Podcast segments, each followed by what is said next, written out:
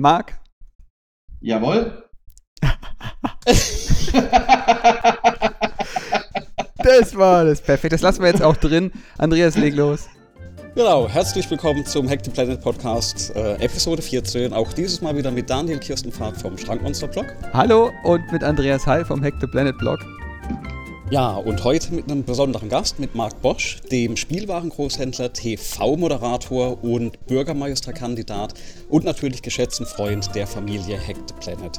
Hallo Marc. So, hallo, servus. Hallo Marc. Hi, grüß euch. Ja, das freut uns so. natürlich. Genau. Ähm, vielleicht interessiert es Marc ja auch, ich weiß nicht, Marc, bist, bist du Mac- oder Windows-Anwender? Ne? Windows wahrscheinlich immer noch. Äh, wer mein, wer mein äh, Gamertag kennt, den ich mittlerweile seit 2001 trage, also mein Xbox Live Gamertag, ähm, der weiß, dass ich großer Mac-Fan bin. Ah, okay. Aber ich habe nicht einen einzigen Mac. Okay, weil, äh, okay, dann, dann, kennst du vielleicht das Problem nicht mit der, mit der MacBook-Tastatur, die es ja seit ein paar Jahren gibt. Der, der Daniel und ich, wir echauffieren uns ja da öfters mal über die älteren Modelle. Und bei mir ging es also hin und her mit meiner Mac-Tastatur und ich habe jedes Mal ein bisschen berichtet, was ich mache. Und äh, diese Woche war jetzt tatsächlich die Schmerzgrenze erreicht. Und ich habe mein MacBook zum zertifizierten Service-Provider von Apple gebracht. Hier äh, sind ja nur 40 Kilometer von meinem Wohnort entfernt, ist der nächste, wo man das abgibt. Und die, die also unheimlich freundlich, die haben mir das Problem auch erklärt. Ne? Der hat gemeint, er kann mir zwei Dinge anbieten. Äh, sie pusten die Tastatur aus, also bauen die aus, mhm. machen die ein bisschen sauber, bauen das wieder zusammen, dann kann ich das Laptop einen Tag danach später wieder abholen. Oder es läuft über das Garantieprogramm von Apple, das geht ja vier Jahre nach dem ersten Kauf und das Ding wird ausgetauscht, also die komplette Tastatur wird ausgetauscht dauert aktuell ungefähr einen Monat, also knapp 50 Tage, bis ich das Gerät wiederbekomme. Liegt aktuell daran, Sie brauchen pro Gerät ungefähr einen Tag. Also da wird ja dann das Touchpad etc. kalibriert. Und ähm, so viele Geräte haben sie auch. Ne? Also die, die füllen da momentan locker in den Backlog einen ganzen Monat. Also da hoffe ich, ich habe das Gerät abgegeben, hoffe einfach, dass das noch so lange im Garantieprogramm drin ist, bis es da auch repariert wird. Und dann hat er mir auch noch was Schönes erzählt. Und zwar, ähm, ich bekomme im 12 Zoll MacBook nur die Tastatur ausgetauscht. Die ist ja mit der Platine verlötet, die wird da wohl rausgelötet, wieder reingelötet. Der Akku im 12 Zoll MacBook, ja, der ist im Boden vom MacBook verschraubt. Ja, ja der ist Akku ist auch kaputt. Ja, ja, der ist nämlich auch kaputt. Der wird jetzt 400 Euro kosten. Also Achtung, Neupreis von dem MacBook vor, vor knapp vier Jahren, das, das war knapp 1000 Euro brutto. Also ich glaube 1200 glaube ich nicht, 1200 brutto, 1000 netto. So. Ähm, also keine neue Tastatur, äh, also neue Tastatur gibt es, keinen neuen Akku, der wäre verhältnismäßig teuer. Da, da, wurde mir auch empfohlen, das nicht zu machen. Hätte man jetzt aber das 13 Zoll MacBook, Achtung, da ist der Akku wohl an die Platine rangelötet oder geklebt. Das heißt, wenn du die Tastatur getauscht bekommst, bekommst du auch automatisch mit einem nagelneuen Akku. Hm. Super Geschichte, oder? So, ich habe jetzt natürlich gelitten mit dem 12 Zoll MacBook, ich habe es trotzdem abgegeben, weil ich schreibe momentan auf dem MacBook nur noch Texte ohne D ja, manchmal ohne E und ohne S. Und das mhm. macht, ja, macht, macht ja wenig Sinn. Ähm, das heißt, nach, wir haben jetzt 14 Folgen. Ne? Äh, seit 14 Folgen sprechen wir über die Tastaturen und jetzt wird die Tastatur auch endlich getauscht. Ein ganz wichtiger Hinweis noch: der, der nette ähm, Herr am Schalter hatte mir gesagt, pass auf, ähm, du bekommst auch bis zu, äh, bis zu dem vierten Jahr ab Kaufdatum die Tastatur auch nochmal ein zweites Mal getauscht, weil die Wahrscheinlichkeit, dass die nochmal kaputt geht, die ist durchaus da. Das ist eine super Geschichte. Was? Ja, kann ich es bis zum Frühjahr nochmal tauschen lassen, ja. Das ist Vertrauen in die eigene ja. Technik. Das, ja. das, da, da, da legen sie, also stell dir vor, der BMW-Händler sagt, passen Sie auf, kann sein, dass der Motor explodiert kriegen sie einen neuen, machen sich keine Sorgen. Und wenn der nochmal explodiert, kriegen sie noch wieder einen neuen. Wir wissen schon, ja. da gibt es so ein bisschen Probleme. das ist genau. ungefähr der Vergleich, oder? Ja. Das muss diese Zuverlässigkeit sein, von der immer jeder spricht, wenn er von Apple spricht. Genau. So, aber so viel zum, zum Update vom, vom aktuellen MacBook. So, jetzt Marc, ne? Jetzt, jetzt geht's zum MacBook. Ja genau, jetzt, jetzt geht's ja. um Marc, MacBook. Ähm, Marc, wir, wir, haben dich ja eingeladen und äh, mhm. ich glaube, Daniel und ich sind ja die, die letzten paar Wochen immer so über Social Media Postings von dir gestolpert. Wir, wir kennen sie da schon relativ lange. Gestolpert, begeistert haben wir sie gesehen, und, äh, äh festgestellt, oh, dass hier Aktivität genau. stattfindet, die, die definitiv so, so mal besprochen werden muss. Genau, du, du hast als äh, oder, oder kandidierst als Bürgermeister, richtig? Eiskalt. Eiskalt. Wahnsinn. Ja. Bürgermeister ich in Neufahren, das ist bei in, das ist eine, eine, ein Kreis, eine Gemeinde in das äh, ist eine Gemeinde, die, die, die heißt sogar äh, so, wie der Kreis heißt, damit man auch nicht vergisst, welches es ist, weil es gibt halt dann auch allein in Bayern irgendwie 27.000 verschiedene Ortschaften, die genauso heißen und unseres heißt dann Neufahren bei Freising. Mhm. Ähm, am Ende kennt es jeder deswegen, weil wenn du die A9 runterbretterst, äh, von, von Frankfurt, Berlin kommend, äh, dann landest du irgendwann mal auf der auf, der, auf dem Kreuz Neufahren. Mhm. Und genau da sind wir. Das heißt direkt am Flughafen in München. Direkt am Flughafen. Sehr schön. Ah, okay. Und jetzt fragt sich ja wahrscheinlich so der ein oder andere Mensch, warum haben die jetzt einen Markt da in den, den Podcast reingenommen? Und ähm, das letzte ich habe viel also, Geld für Wahlwerbung bezahlt. Ja, aber Oder? Nicht, nicht, so? nicht, nicht, an uns. Da ne? musst du uns ein andermal von erzählen. Ich ja. habe da, also ja. wer da alles von profitiert haben mag. genau. So, ähm, aber vielleicht interessant, wie wir das letzte Mal in der, in der Aftershow oder Postshow, ne, wo Daniel und ich noch ein bisschen gesprochen hatten, hast du gefragt, weißt du eigentlich, wo, wo das Hack the Planet herkommt? Und äh, ich, ich hatte da, ich habe das gerade mal wieder in der Hand. Ich, ich halte das mal für die Kollegen in, in den, den Bildschirm. Ich habe da so ein alles Das ist geblurrt, das, das, Ding. Du hast, du hast so eine tolle Funktion geblurrt, in ne? Skype, ne? das zu blurren. Ah, ja, da guck, ich, ich muss den, genau. Ähm, ist ein Bleistiftspitzer. Der ist irgendwie von, von 2004, 5 aus Pappe. Und der war von dem Schindlerhof in Nürnberg-Boxdorf. Und da hatten wir 2004 oder 2005 äh, oder vielleicht noch früher eine, eine, Veranstaltung von Microsoft. Und da, da waren der Daniel und ich da. Und auf dem äh, Ding steht Hack the Planet. Ja, da kommt der Name quasi her. Und natürlich von dem äh, Film Hackers. Mhm. Aber als ich den, den Namen gesucht hatte ja, für die, äh, für die äh, Plattform, da bin ich eben über den Bleistift äh, Spitzer gestolpert und habe dann auch den, den Namen entsprechend genommen. Und also im, im gleichen Zeitraum oder in, in dem gleichen äh, in den gleichen Jahren, ja, da hat man auch den Marc kennengelernt. Und äh, Marc, korrigiere mich, wenn, wenn ich es nicht mehr richtig in Erinnerung habe, aber mhm. also ich weiß noch, ich hatte damals irgendwann in München einen Programmierkurs zu äh, C-Sharp äh, gehalten mhm. und du, du, bist da drin gesessen, ne? Ich weiß nicht, ob ja. wir uns vorher schon gekannt hatten, aber du warst damals, äh, hattest eine Ausbildung gerade gemacht und wir durften dann, oder ich durfte dann damals so einen, kleinen Programmierkurs machen. Damals noch mit dem, mit dem anderen Kollegen, mit dem Martin Saturnus, glaube ich, der war noch dabei. Genau. Auch aus der Clique. Und, und da haben wir uns dann damals kennengelernt und du, du warst ja auch dann bei Microsoft und bist auch damals geblieben, relativ lange.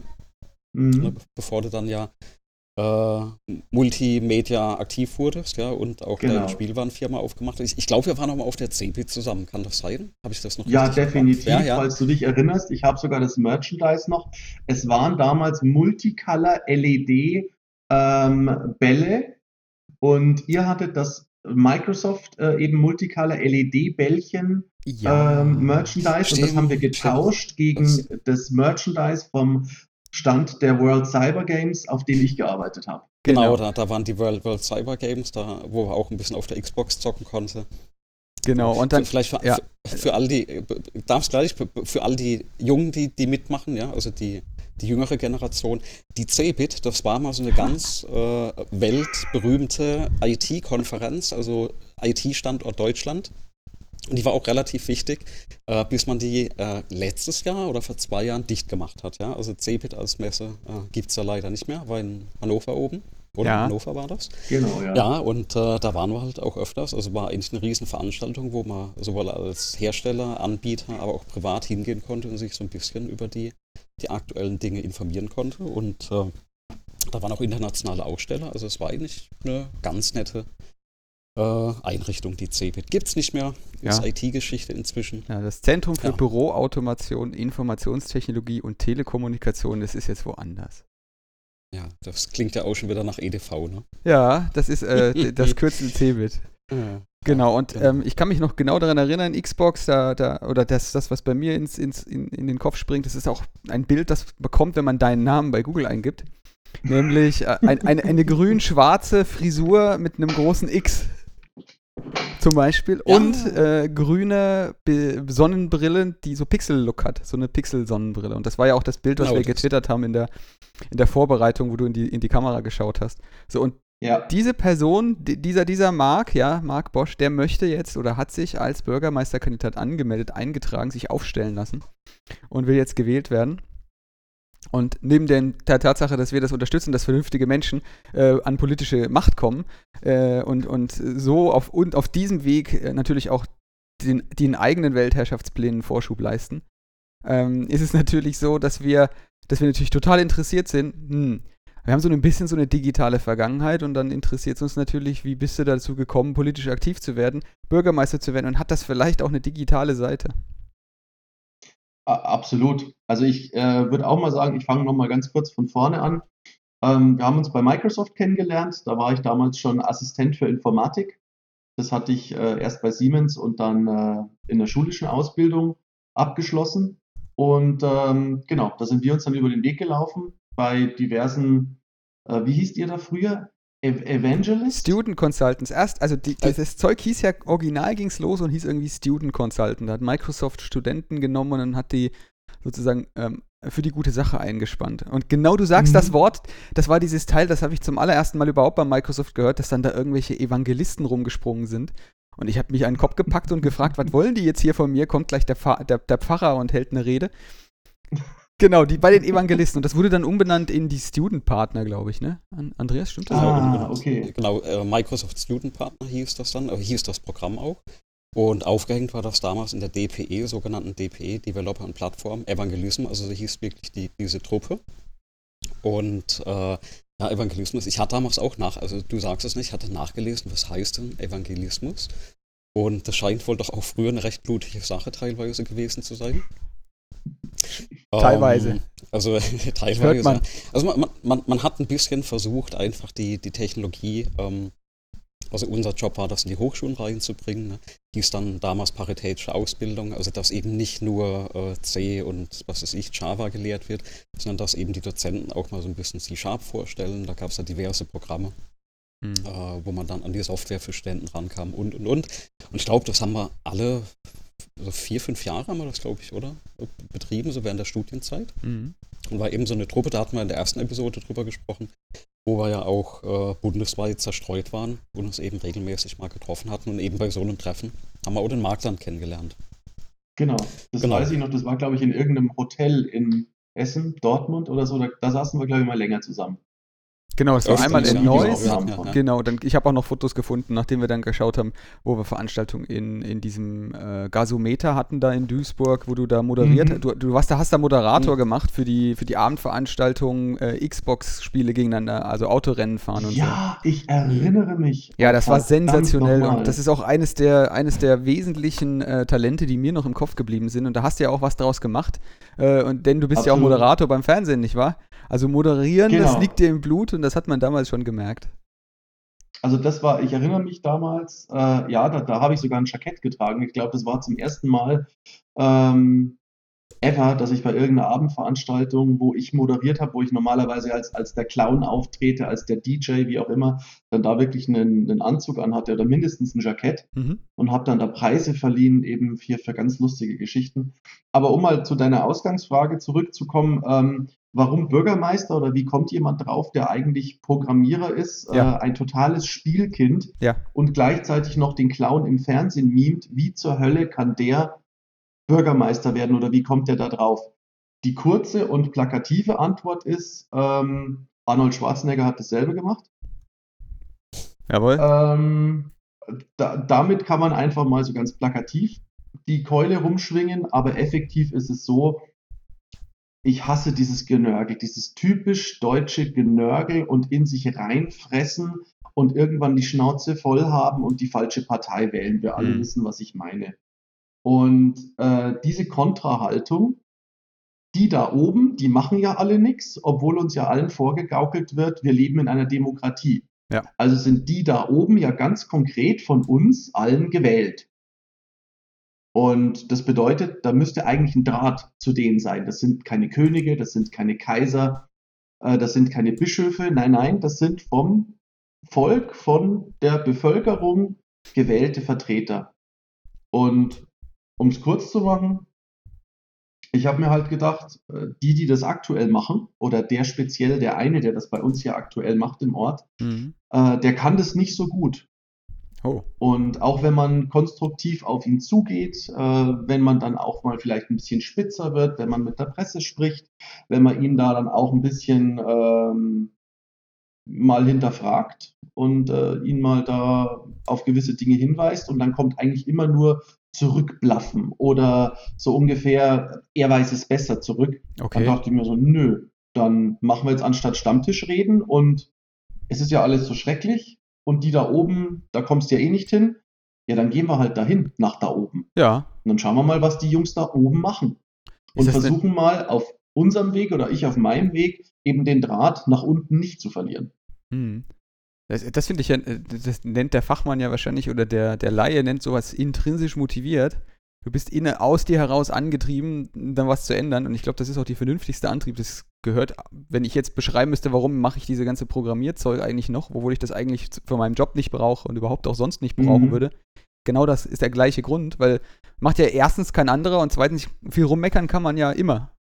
Führt halt ja. zu nichts, äh, ändern muss man es schon noch selber. Liegt das daran, also du bist jetzt, würde ich jetzt mal annehmen, ohne diesen Bürgermeister bei dir jetzt, von dem du sprichst, zu kennen, würde mhm. ich annehmen, der ist, der ist nicht jünger wie du. Nee, nee, äh, wie schon gar nicht, wenn dann als. Ähm, aber gut, was erzähle ich das einem Programmierer? ähm, äh, ja, danke. Er ist äh, meiner Meinung nach Ende 50. Was heißt meiner Meinung nach? Ich meine, als ich zuletzt nachgeguckt habe, war er äh, kurz vor 60 und ähm, dürfte noch zweimal antreten, weil Bürgermeister darfst du nur werden, wenn du zum Wahltag äh, jünger als 67 bist. Aha. Also auch wieder ein Ding, ja. was ich nicht wusste? Äh, das finde ich aber gut.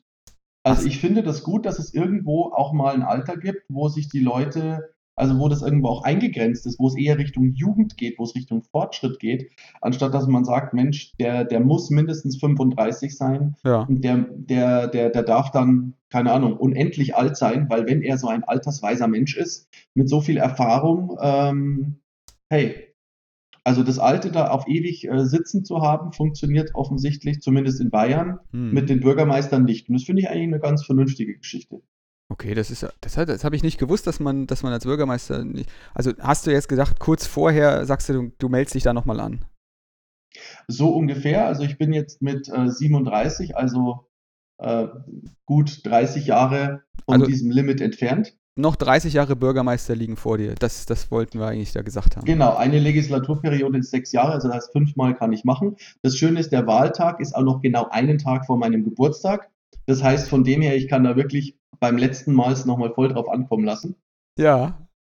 Ähm, ja, aber von dem her hoffe ich, die Frage soweit beantwortet zu haben, glaube ich, woher die Motivation kommt. Ja, klar, natürlich. Und du hast jetzt natürlich da in so einer Gemeinde, ich meine, du hättest da jetzt, also Jetzt fragt der Unwissende, ich nehme mal an, man müsse oder man sollte in Deutschland ja sicherlich auch mal erst politisch aktiv auf kleiner sozusagen Ebene gewesen sein, bevor man dann anfängt, irgendwie nach dem Größeren zu greifen. Du mhm. hast dir jetzt erstmal das eine vorgenommen oder hast du im Auge natürlich auch noch da weiter äh, hinauszukommen? Nee, ich habe da ganz, ganz konkrete Ziele und die habe ich auch vorher sechs Jahre lang verfolgt. Ich war vorher sechs Jahre lang äh, zu meiner Schande, muss ich sagen, äh, bei der CSU Mitglied, bin hier eingetreten, mhm. weil ich einfach geguckt habe, wie kann ich kommunal, also hier vor Ort, wie kann ich hier was erreichen? Und dann gehst du natürlich nicht zur ÖDP oder zur FDP, die irgendwie einen von 24 Sitzen haben. Mhm. Ja, da ist es ja schön, dass die mitwirken, dass die mehr oder minder eine äh, Pseudo-Opposition bieten, sondern dann gehst du zu den Jungs, wo du sagst, mit denen kann ich ein Thema angreifen, ausdiskutieren, und vorstellen, vielleicht sogar durchbringen. Hm. Und musste einfach sechs Jahre lang oder fünfeinhalb Jahre lang merken, da geht halt so gar nichts vorwärts. Hm. Also das ist so ein, äh, ich möchte jetzt nicht sagen lahmer Haufen, aber das ist einfach von der Struktur her ebenso ultra dörflich, ultra bayerisch gedacht. Hm. Ja, also so wie die, wie man halt langläufig die Vorurteile hat. Und Marc, da bin ich nicht durchgekommen. Mag, aber es ist im Prinzip so ein, so ein nicht, wie heißt es so schön, demografischer Wandel. Ja, also mhm. ähm, man sieht das da wirklich, also die, die Neuen kommen ja nicht nach. Ich bin mal vor kurzem über, ähm, also ganz ungeachtet der Parteien, bin ich mal über jemand gestolpert, der nennt sich äh, Timo Wölken. Sagt euch das was? Mhm. Also ist, ein, ist wohl ein SPD-Politiker. S&D, also ist wohl so eine äh, junge Abspaltung von, von der SPD. Äh, alles jetzt ohne Gewehr, was ich sage, ja, weil, weil da kenne ich mich wirklich nicht so gut aus. Aber der ist zum Beispiel wirklich also massiv auf Twitter vertreten, der hat einen YouTube-Kanal, der macht äh, Twitch Livestreaming, ja. Also wenn der mal was erklärt oder erzählt, dann macht er das auf Twitch. Und ich glaube, das fehlt eben einfach, ne? weil, weil Stand heute, die Jungen informieren sich ja, die, die informieren sich darüber, ja. Also keiner, keiner unter, weiß ich nicht, 30 schaut heute, also behaupte ich jetzt mal, schaut heute Wahlwerbung im Fernsehen an. Ja? Also selbst mhm. ich, ich bin jetzt knapp über 40, ähm, dass ich mal lineares Fernsehen anschaue mhm. und da versehentlich mal eine Werbung erwische, ja. Das ist, äh, das ist eher schon die Ausnahme. Äh, obwohl ich dann eben versuche, mich zumindest ein bisschen bewusst ne, äh, äh, zu informieren, was so diese Parteien alles vorhaben. Also zumindest so, äh, ähm, dass man auch ein bisschen, äh, sag ich mal, das Richtige und, und, ordentlich wählt. Aber man sieht das auch ein bisschen in dieser Wahlverdrossenheit. Also dass gerade die Jüngeren, ähm, sag ich mal, weniger wählen gehen und die, die ältere Generation ja immer das wählt, was sie schon immer gewählt hatte. Hm. Ja, und, und wie, wie, kann man das ein bisschen aufbrechen? Und du versuchst da relativ viel jetzt auch über die, die sozialen Medien, also die, die Menschen zu erreichen. Ja. Das, da, da bist du ja, glaube ich, ma massiv aktiv dabei, ne? Aber begleiten ja, ja. ja. Daniel? Mir kommt, mir kommt das, äh, also wenn ich das von außen betrachte, mir kommt das begleitend vor. Also du hast jetzt zum Beispiel darüber ge, äh, äh auf Twitter und auf Facebook äh, ge Fotos gezeigt, wie du jetzt an dieser Nikolaus-Veranstaltung ähm, teilnimmst. Ich glaube, das ist, ist entweder heute noch oder war schon sozusagen, dass, dass du da sozusagen. Ich war heute und ja, gestern der Nikolaus. Genau, dass du, dass du da auch, da, wie so ein Nikolauskalender ist das, wo dann sozusagen durch die gesamte Gemeinde verschiedene Standorte dann Leute mitmachen und dann dort im, eben mhm. entsprechend diesen Adventskalender dann teilnehmen. Und ich glaube, ähm, wir sind jetzt so ein bisschen in so Richtung Partei oder, oder andere Kandidaten oder andere politische äh, Aspekte abgedriftet, aber ich glaube, das hat mit, mit, mit Parteien ja eigentlich so, gar nicht so viel zu tun, oder? Also ich habe jetzt auch nicht das Gefühl, dass ich aus dem Stand erkennen würde, bei mir jetzt in der Gemeinde, wenn ich auf, auf, auf meine Gemeinde gucke und wie ich das erlebe, dass ich sagen könnte, ob die jetzt irgendwie SPD, FDP, CDU, CSU, weiß der Teufel was sind, weil ähm, hier geht es halt einfach nicht um diese Probleme, die scheinbar diese großen, größeren politischen Strömungen, Parteien da im, im Großen besprechen. Also es geht ja nicht um Bundespolitik, wo du sagst, ja, wir müssten mal Steuern auf, ich weiß auch nicht, äh, Kaffee äh, erhöhen oder so. Mhm. Sehe ich, sehe ich absolut genauso. Es, es geht hier um die Ziele vor Ort, also die typische eben Kommunalpolitik, was sich aber eigentlich schon als, als Wort selber ausschließt weil äh, kommunal, also sprich Kommune und Politik funktionieren meiner Meinung nach zusammen nicht, weil man eben so eine verdammt kleine Gruppe ist. Wenn du da versuchst, bundespolitische Themen einzusetzen, ähm, es tun viele, jetzt mhm. speziell schon auch für den Wahlkampf, ähm, und setzen dann eben, ja, und wir werden ja die Steuern senken, ja, aber ihr werdet nicht die Steuern für Neufahren senken. Ja. ja ihr werdet nicht die, die Flüchtlingsströme für Neufahren ändern. Ja. Äh, ihr werdet nicht die Ankerzentren woanders hinsetzen. Äh, ihr werdet nicht äh, mit den, lass uns mal vier Millionen Bienen in Neufahren haben. Ja. Und das ist schön, dass wir das unterstützen. Und ich bin auch großer Unterstützer von Projekten, die mit der Natur zusammenhängen. Ähm, ja, aber unsere vier Millionen Bienen werden das ganze Ding nicht schaukeln. Ja. Nee. Und damit kommen wir bundespolitisch nicht weiter. Wir haben hier eine Hauptstraße, die hat 205, also die hat auf, einen, auf eine Spannweite von gut drei Kilometern, hat die 250 Gullideckel. Wow. Das ist eine Menge also, Metall. Äh, das ist, ja, ja. Gestaltet also, ihr die auch so schön wie, wie, wie in, in Japan? Die hatten da mal eine Werbekampagne, da sind alle Gullideckel quasi nach den Gemeinden gemalt. Das sind so, wie so, wie so, wie so ähm, Postkartenmotive sind da drauf. Aus mhm. Metall gegossen und mit Farben ausgemalt. Sieht total süß aus. Gibt es eigene Webseiten für. Macht ihr sowas auch nee, bei so, so vielen? Das so. bietet sich doch an, ja, bei so vielen Gullideckeln. Da muss man doch Kapital schätzen das bietet sich theoretisch an. Also so, ich kenne das auch aus Berlin und aus, aus Nordrhein-Westfalen, so dieses, äh, diese Guerilla-Verschönerungen vom Stadtbild. Das heißt, irgendwelche ähm, Lampen oder irgendwelche Pfähle haben dann plötzlich gestrickte Überzieher ähm, oder es gibt auch ähm, hier diese Guerillagärtner, die dann überall ja. Dinge anpflanzen, finde ich total super mega aber daran fehlt es halt bei uns komplett. Also nicht, dass wir keine Guerillas hätten, ähm, aber wir sind einfach so historisch, nee, nicht historisch gewachsen. Wir sind einfach so unstrukturiert gewachsen mhm. über 100, 150 Jahre, äh, obwohl wir eine der ersten Ortschaften waren, die von der Königlich Bayerischen Eisenbahn mit einem Bahnhof ausgestattet wurden. Den gab es 1870 oder 1868. Hm. Also so ungefähr der, der, der Adler wurde in, in Nürnberg erfunden. Wer es nicht weiß, das ist dieser, dieser lustige kleine Zug, mhm. ähm, der da erfunden mhm. wurde. Und ja, und, und nur, nur Jahre später hatten wir ohne Internet und ohne, dass wir großartig vernetzt, infrastrukturell vernetzt waren, hatten wir schon einen Bahnhof, der bis nach der, der eben dann die Strecke zwischen München und Regensburg äh, abgedeckt hat und das, das ähm, oder mhm. angeschlossen hat. Und daraus haben wir 150 Jahre lang nichts gemacht. Ja, okay. Da, da gab es nicht genug intrinsisch Motivierte. Offensichtlich, ja, zu wenige und jetzt drücken die aus München raus. München wird immer teurer, weiterhin immer teurer. Ähm, und Leute, die sich halt früher schon nicht leisten konnten in München, mhm. sind hier rausgezogen. Das heißt, ähm, du hattest hier auch eher die motiviert, also die Motivation, dass die Leute gesagt haben, hey, da ist es billig. Ja? Mhm. Viele sagen auch, Neufahren ist hässlich, aber praktisch. Okay wenn du natürlich so rangehst und im Endeffekt jeden Tag um sieben dein Haus verlässt und um sieben Uhr abends wieder nach Hause kommst, äh, aber der Ort währenddessen nicht, nicht wachsen, nicht florieren, gar nichts kann, ähm, dann interessiert dich das auch nicht. Und das ist dann so eine, so eine, so eine Todesspirale, äh, die hier seit 140, 150 Jahren meiner Meinung nach vorhält. Aber keiner irgendwie die Notbremse zieht. Da hat keiner Bock drauf. Mhm. Ja, weiß ich, ob Bremse das richtige ja, Bild ist. Also ich meine, wir haben jetzt ja diese große, wir, wir machen irgendwie ähm, Bundespolitik-Szenario und dann gibt es dann irgendwelche Sachen, die dann ja doch ankommen. Es sind jetzt nicht die Steuern, aber wenn jetzt die Bundespolitik in ihrer kompletten, äh, völligen Umnachtung der Digitalisierung gegenüber irgendwie anfängt von Digitalisierung und wie, was hat die eine für ein Zeug erzählt? Internet an jedem Gulli, äh, an jedem, an jedem Milch, an jeder Milchkanne. Internet an jeder Milchkanne, hat sie gesagt glaube ich, mhm. ähm, spricht, dann äh, gibt es ja dann irgendwie doch noch dann am Ende praktische Auswirkungen bei den einzelnen, bei den einzelnen äh, Gemeinden. Also ich erlebe das hier tatsächlich, dass das besser wird und dass sich da was tut und dass es da irgendwelche Bürgermeister gibt, die sich, die dann tatsächlich was bewegen können, wenn sie dann sozusagen aktiv werden, weil der, der vorher da war, der hat nicht halb so viel erreicht wie der, der jetzt da ist hier in, in meiner Gemeinde.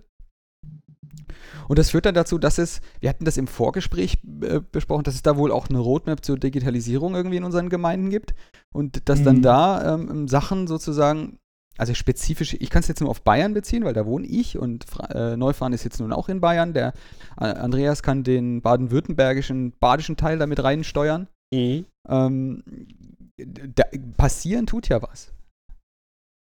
Und ist das, ist das auch, sind das auch Themen bei dir? Weil wenn du von alten Menschen mhm. sprichst, interessiert die das überhaupt? Also ich glaube einfach, ähm, alte Menschen, von denen ich selber noch viele in der Familie habe, ob das jetzt Eltern sind, Schwiegereltern, sogar, äh, da gibt es auch noch Omas oder eben für die Enkelkinder sind es schon die Uromas, die es da noch gibt.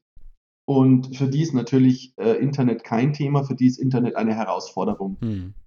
Weil eben viele Dinge wie Postfilialen oder ähm, Postbankfilialen, eben Bankfilialen selber, die werden immer weniger. Das heißt, wenn mal was gemacht werden muss, wenn mal eine Überweisung getätigt werden muss, wenn mal das Kleingeld eingezahlt werden muss, dass man sich in irgendeinem Sparstrumpf oder so zu Hause irgendwie ab und zu mal abgespart hat, wohin damit? Ja, und dann steht man vor diesen Terminals. Ja, und wenn eine Oma halt einmal im Jahr zur Bank geht, dann kannst du der Oma auch nicht mal beibringen, gucken Sie her, so funktioniert der Terminal, weil zu 100 Prozent, wenn sie ein Jahr später zu demselben Terminal hingeht, hat er ein anderes OS, ein anderes Interface, äh, irgendein Update und die Oma steht wieder vor diesem Blechkasten und sagt, äh, null. Peil. Also da, die bleiben schon auf der Strecke. Auf der anderen Seite muss man auch sagen, es ist natürlich für die arbeitende Bevölkerung wesentlich wichtiger mit dem Internet und dem Neuland als für die Leute, die in Rente sind. Ja, den, die können Internet zum Spaß benutzen, die müssen es nicht benutzen. Aber damit das Leben, so wie es uns unsere Eltern vorgelebt haben oder so wie uns unsere Eltern erzogen haben, und da, dazu kenne ich euch jetzt einigermaßen gut genug, man sieht, was aus euch geworden ist. Ihr seid alle ähm, sehr, sehr stark IT-fokussiert. Hm. Ihr habt verstanden, wie es funktioniert. Eure Eltern haben euch da entweder geleitet oder, oder gehen lassen. Ähm, aber da weiß ich nicht, äh, ob man da die alten Leute wirklich unbedingt mitziehen muss, wenn es für die eigentlich gar nicht relevant ist. Hm. Ja, also, also ich, ich würde zwar so? nicht sagen, dass die, dass die sterben müssen oder die sterben sowieso von selber aus, ähm, aber wir brauchen es halt jetzt zum Arbeiten. Ja, du, du kommst da teilweise gar nicht drum rum. Also Daniel, Daniel wohnt ja ähnlich wie ich, also ein bisschen mehr auf dem Land. Ne? Also du hattest ja auch gesagt, du hast ja gar keine Nahverkehrsanbindung. Ja, genau. Kommt mhm, einmal ein, ein, Bus früh, ein Bus abends und wenn den nicht erwischt, genau. dann sitzt er auf dem Trockenen. Ja, und ähm, bei uns da so, also ähm, Greichtal ist ja eine, eine ich glaube sogar Stadt Greichtal, das sind neun Gemeinden, ne, die sich über eine relativ große Fläche eben zusammengeschlossen haben. Mhm. Und wir wohnen in einem der Ortschaften mit 600 Einwohnern. Da gibt es nichts mehr. Die, die, die Sparkasse hat vor zig Jahren zugemacht, die hatte noch eine Filiale da. Ähm, es gibt einen Bäcker, der hat einmal eine Stunde morgens auf. Das ist mehr so jetzt wieder so ein Tante-Emma-Lädchen, wo du halt, also gerade für die, die nicht äh, wegkommen, ähm, die, die können sich ja morgens mal noch ein Brötchen holen. Aber ansonsten gibt es da nichts. Also du musst schon sechs, sieben, acht, neun Kilometer zu den nächsten Ortschaften fahren. Und da bist du eigentlich schon froh, wenn du viele Dienste online machen kannst. Also mhm. die, die Gemeinde an sich, die bietet unheimlich viele Services an, wo du über die Webseite äh, erledigen kannst. Also ne, sowas wie Wasser ablesen kannst halt bei denen zum Glück schon alles. Machst ein Foto, lädst hoch, fertig. Mhm. Ne? Das ist aber was, das, das, kriegt man dann hin. Mhm. Ähm, und ich jetzt auch durch, also gerade durch die äh, äh, Arbeit ähm, habe ich mich jetzt mal ein bisschen außer mit, mit den, den Portalen vom, vom Land beschäftigt, äh, beschäftigen müssen und bin dann auch drüber gestolpert. Es gibt ein Serviceportal Baden-Württemberg, also Ländersache. Und da kannst du recht viele Dinge schon tatsächlich auch, auch online machen, zum Beispiel so Baugenehmigungsthemen äh, einsehen etc., diverse Anfragen stellen, nachlesen. Aber äh, du sagst schon, ich, ich glaube, das macht wirklich die, sag ich mal, jüngere Generation. Also wir gehören da gerade noch dazu. Jetzt alle, die nach uns kommen, unsere Kinder, die wachsen ja mit dem Zeug auf. Ich glaube, da haben wir nachher auch noch ein schönes Thema dazu. Mhm. Und allen anderen muss man das eigentlich so zugänglich machen, die das, also dass man das wirklich nutzen kann. Und ich glaube, das ist ja die, die super Herausforderung. Ne? Also wie gestalte ich so eine, ob das jetzt eine Webseite ist oder, oder, oder.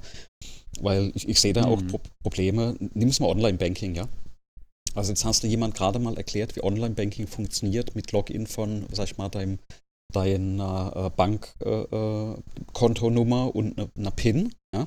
Und jetzt kommt sowas wie, ja, jetzt brauchst du eine Zwei-Faktor-Authentifizierung und brauchst noch so eine Authenticator-App auf dem Handy oder kriegst irgend noch eine PIN auf, auf, äh, per SMS geschickt.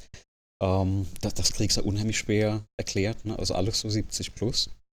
Also ich glaube, da, da, haben wir auch unheimlich viel Nachholbedarf, was, was Technologie angeht. Mhm. Ja, also. Ja, aber wie, wie lange sollst du das denn machen? Also ich finde das ehrlich gesagt falsch.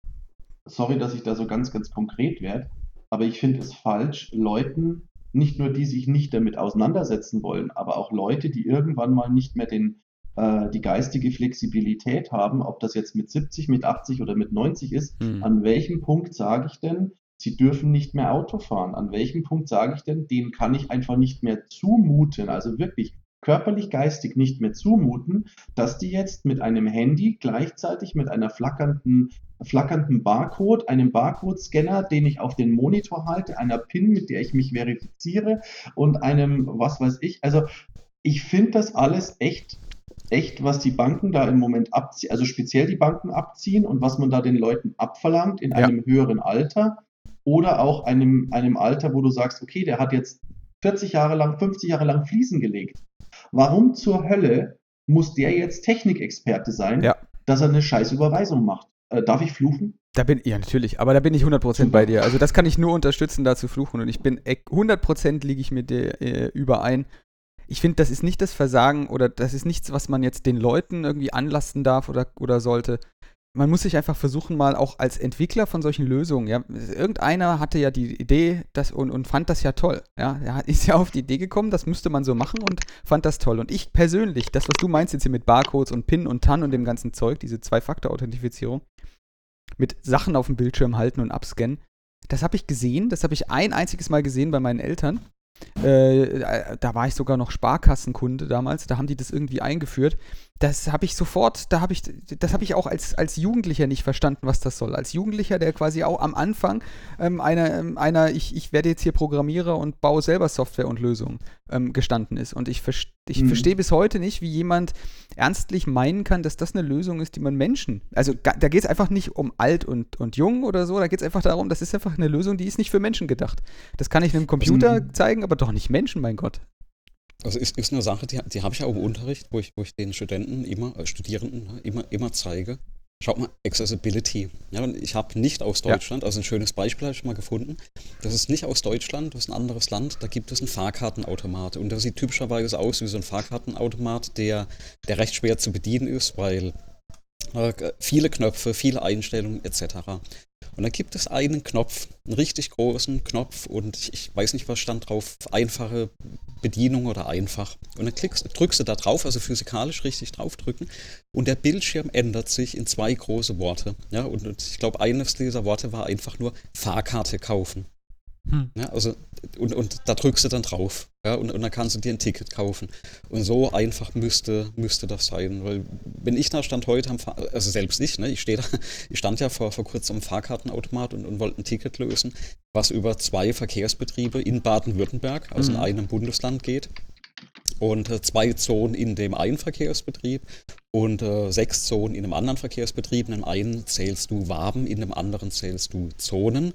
Du weißt aber auch nicht, von wo bis, bis wohin musst du zählen etc.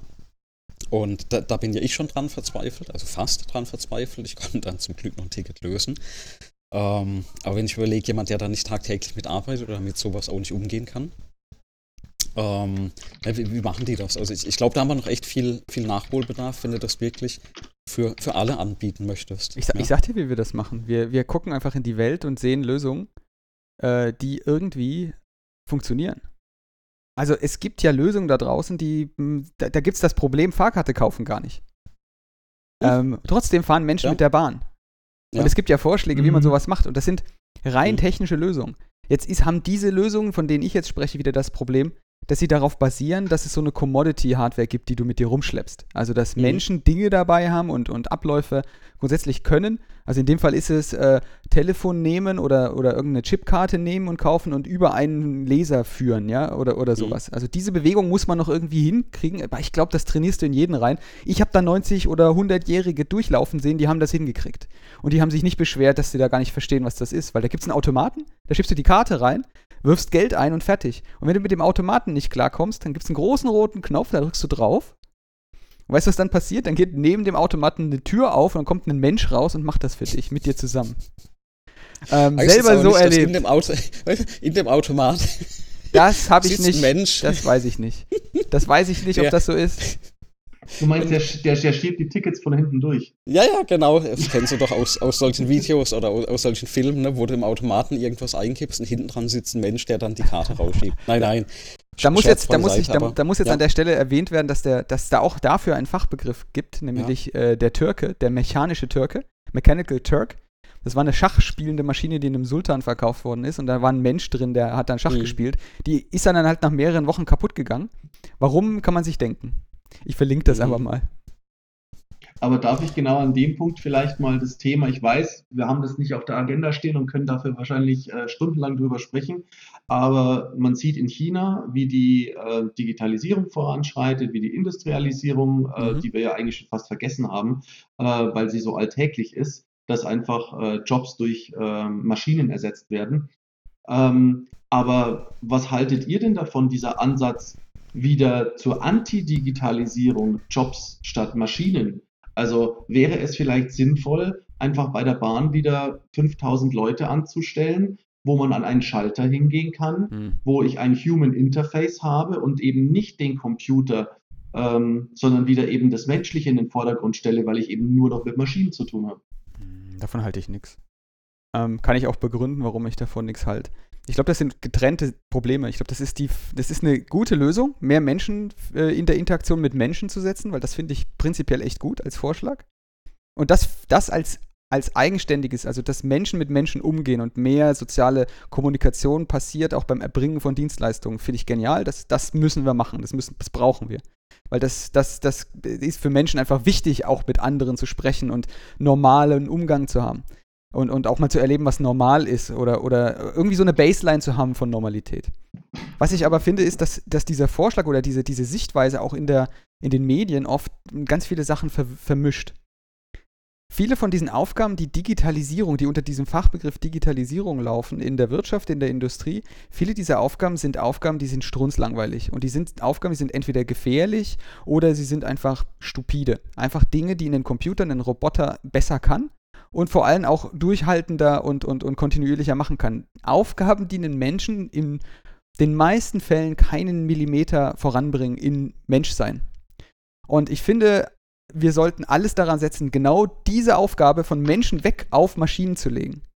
Ja, und das ist aber ein getrenntes Problem. Jetzt, hast, jetzt haben wir das Problem natürlich, dass diese Menschen den Job hatten und davon, dafür bezahlt wurden, diese stupiden Aufgaben zu machen.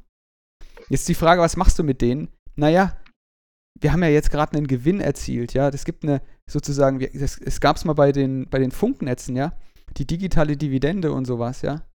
Ähm, wir, wir haben halt kein Konzept dafür, was wir dann machen, wenn wir diese Optimierung vorgenommen haben. Da brauchen mhm. wir ein mhm. Konzept. Was machen wir damit? Wie kriegen wir dann diesen Gewinn, der da entsteht, dieses, diesen, diesen Produktivitätsgewinn und diesen Nutzen, wie kriegen wir den umgelegt? Ähm, also aktuell also gibt es da keine Lösung. Also die, die Idee, die du hast, die, die ist vom, vom Ansatz gar nicht, gar nicht so schlecht. Ähm, also das eine ist also nur, um auf die Frage vom Markt zu kommen. Also ich, ich glaube auch, es macht Sinn, Menschen einzusetzen, also ne, mehr so, so, sozialen Kontakt, ja, je, je, nachdem in welchem Bereich. Aber es gibt eben Jobs, da, da brauchst du die Menschen nicht. Ne? Also zum Beispiel Fahrkarten. Vereinfache das System so weit, dass es eigentlich gar nicht mehr notwendig ist, dass da jemand Fahrkarten verkauft. Ne? Also Beispiel ja. Wien, die haben es geschafft, die haben so ein Flatrate-Ticket für 365 Euro. Ich habe es gerade auf der Tagesschau gestern gelesen. Das heißt, du kannst am kompletten Gebiet wohl für 1 Euro am Tag fahren und kaufst einfach so ein, ein Jahresticket. Ne? Das, das, ist erschwinglich. Und dann mhm. braucht man eigentlich auch kein Auto mehr. Mhm. Und die andere Geschichte ist ja, wenn du jetzt durch die, diese Digitalisierung, also so wie es Daniel sagt, ähm, jemand, du, du nimmst ja jemand nicht die Arbeit weg, sondern du musst ja sehen, also A, diese Wertschöpfung, die passiert immer noch. Ne? Die passiert jetzt nur automatisch. Ja. Und jetzt hast du einen Menschen, der kann seine Zeit für was anderes einsetzen. Und jetzt denk mal dieses Ding im, im richtig großen Stil. Also überleg dir, ähm, alles, was wir so machen, automatisieren wir weg. Aber wir haben trotzdem Wertschöpfung. Durch die Wertschöpfung wird Geld, ja, also irgendwie Geld verdient. Und das Geld hast du. Und dieses Geld kannst du im Prinzip ausschütten ne, an, an, die Menschen. Und irgendwann müssen die Menschen, also das ist jetzt wirklich utopisch und, und, und ganz lange gedacht, irgendwann müssen diese Menschen eigentlich gar nicht mehr arbeiten, weil ja die komplette Wertschöpfung automatisiert äh, erzeugt wird. Also, und was haben wir dann? Dann bist du im Endeffekt an diesem Thema, ne? Äh, bedingungsloses Grundeinkommen. Und wir alle können Dinge machen, die uns Spaß machen, wie Musik, Kunst, äh, Programmieren, ja. Und äh, am Ende haben wir so alles wegautomatisiert und können uns wirklich über diese, sag ich mal, reinen sozialen The äh, Themen dann auch, auch, beschäftigen. Wobei auf also dem Weg dahin müssen wir erstmal ganz viel digitalisieren und ich glaube, das, genau. ist, das ist ja genau der Punkt. Ne? Es muss ja eine Menge passieren. Mhm. Ja. Und das kann jetzt auch nicht jeder und es interessiert sich auch nicht ja. jeder dafür. Das ist ja auch alles, äh, ist ja auch alles okay. Also man muss ja nicht jeden zu, dazu also, zwingen, irgendwas dann zu tun, was quasi über die Schöpfungshöhe des vorherigen Jobs, den, der, der ersetzt worden ist, hinausgeht. Aber es gibt vielleicht einfach Dinge, und ich, das, das würde mich tatsächlich überraschen, wenn nicht jedem Menschen auf dieser Welt, egal welchen Job er hat, was einfallen würde, wenn man ihn quasi nimmt und sagt, so pass auf, dein Job ist bezahlt, du kriegst dasselbe Gehalt weiter, was machst du? D mhm. dass, denen dann, dass die dann sagen, boah, dann wäre mir aber langweilig. Da wüsste ich ja gar nicht, ah, was ich mache. Aber nur, nur, nur kurz, ja. Also den, den, den meisten und wenn da auch so, sag ich mal, aufwächst, ja, den, den, den meisten ist dann, dann ne, denen fällt ja schon was ein, was sie machen. Ich meine, denk doch mal an Kinder, ne? Kinder stehen ja morgens nicht auf und denken so, boah, was mache ich denn ganz Ja, genau, Tag, ne? ganz genau. Auf, die, die stehen auf und spielen und guck mal, die, die machen die Sachen, die ihnen Spaß machen und die haben dann auch kein Burnout, ja, und, und Kinder spielen, also die spielen mehr als wir arbeiten, ja, die stehen morgens auf, die spielen, äh, irgendwann abends so, puff, Gesicht ins Lego, ja, schlafen dann, stehen auf und spielen weiter. Da kommt kein Kind mit 4, 5, 6, sagt, boah, ich habe jetzt 4, 5 Jahre lang Lego gespielt, ich habe Burnout. Ja? ja? Weil solange du ja Dinge machst, die dir Spaß machen, solange hast du auch keinen ne, Burnout. Ja? Also das ist halt, das heißt, du musst ja die Menschen dahin bringen, dass sie das machen, was ihnen Spaß macht. Und das komplette Wegautomatisieren, das ist ja eigentlich was, wo wir, sag ich mal, Informatiker Spitze sind. Ja. Weil du gehst hin und investierst mehr Zeit, als du am Ende sparst, ja, um, um was wegzuautomatisieren, einfach weil du es kannst. Und dieses komplette Programmieren von Maschinen, das zielt doch nur darauf ab, dass du nichts mehr, also eigentlich nichts mehr machen musst, sondern am Ende nur noch Netflix guckst auf der Kiste, ne? Und, und der Rest macht die, die Kiste dann komplett automatisch. Und wenn ich anschaue, was, was ich mache, also früher habe ich sehr viel programmiert, heute sitze ich 80, 90 Prozent der Zeit, die ich wirklich am Rechner verbringe, nur daran, Dinge zu automatisieren. Ne? Mhm. An, anstelle das 20. Mal einen Server zu installieren, schreibe ich das Skript, was diesen Server automatisch installiert. Ja, und, und anstelle, dass ich jetzt, also früher hat man immer so die, diese Angst gehabt, oh, ich muss mein Windows wieder neu aufsetzen. Dafür schreibe ich heute ein Skript und lasse es drüber laufen. Ich wurde, ich wurde, als ich mein MacBook, also gerade mal um jetzt einen Bogen zu spannen, als ich das MacBook abgegeben hatte, hat der Mensch mich gefragt, ob ich eine Datensicherung habe. Dann habe ich ihn angeguckt, habe gemeint, nein. Da meinte er, ja, aber das sollte man schon machen, weil es könnte ja sein, dass die Platte kaputt geht, wenn, wenn die Platine ausgetauscht wird. Ich meine, das ist ja gar kein Problem, ja. Also ich habe die Daten überall gesynkt und wenn die Platine kaputt geht und da kommt eine neue Platte rein, dann schließe ich den Rechner an, ja. Dann ist er innerhalb von 10 bis 15 Minuten neu provisioniert, neu installiert und die Daten werden dann im Laufe von der folgenden Stunde drauf synchronisiert, also gar kein Problem. Ja, ich, ich kann diesen Rechner quasi permanent wegwerfen und, und neu mhm. installieren. Da ist dem auch erstmal so die, die Kinnlade runtergefallen und hat gemeint, ja, da sind es aber die Ausnahme. Ja? Also die, die meisten müssen dann auch noch Geld bezahlen, um ein kostenpflichtiges Backup ja, äh, in der Maschine zu machen. Ja, Andreas, aber du wirst ähm, auch mal die Arbeit nicht mehr machen müssen. Also auch du wirst nicht mehr da sitzen in Zukunft und wirst dir die Automatisierung schenken. Das, das hat jemand schon gemacht, weil so oft muss man den Scheiß ja nicht automatisieren. Einmal ja, gemacht genau. und schon läuft das. Genau. Mhm. Und, und was, was mache ich heute? Ne? Deswegen habe ich auch, also ich, ich habe ja die, die letzten fünf, sechs Jahre habe ich auch wirklich in, in einem Umfeld gearbeitet, wo wir hauptsächlich Systeme automatisiert haben. Ja, also wirklich von dem manuellen Programmieren und Ausrollen von Servern hin zu, wir, wir machen möglichst viel automatisch und da auch ein Team drumherum aufgebaut.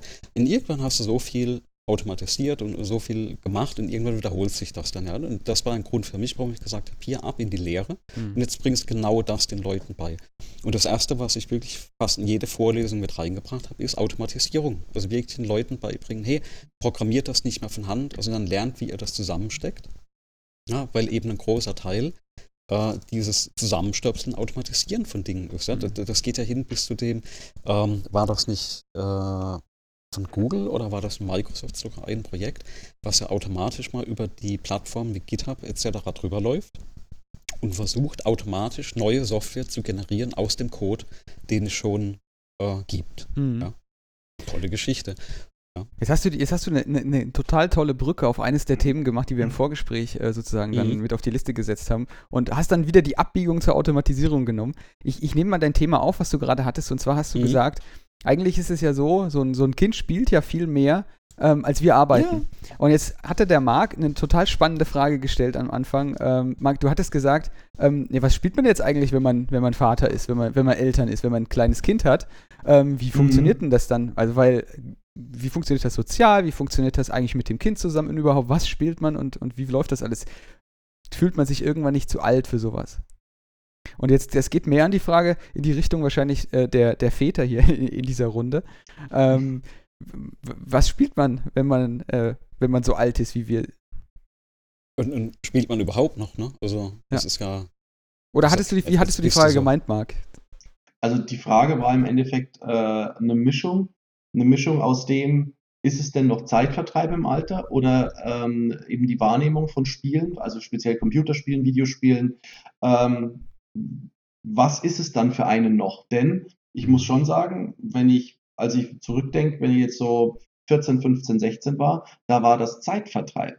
Ja, wenn ich meinen ja. Kindern jetzt zuschaue, ich habe zwei Töchter äh, mit vier und mit sieben und äh, die wollen am liebsten den ganzen Tag Angry Birds oder irgendwas in die Richtung zocken, weil die da eine Welt für sich entdeckt haben oder die entdecken da einfach Dinge, die sie so mit mir nicht entdecken können. Ja, die können jetzt nicht also im Wohnzimmer eine, eine, eine riesen Burg aufbauen und dann mit Bowlingkugeln äh, quer durchs Wohnzimmer schießen. Ja, für die mhm. entfaltet sich da eine Experience, eine ja, Weiterentwicklung. Ja, die, die machen da was, was sie sonst nicht umsetzen können. Mhm. So wie wir früher auch, keine Ahnung, Rennwagen gefahren sind oder so.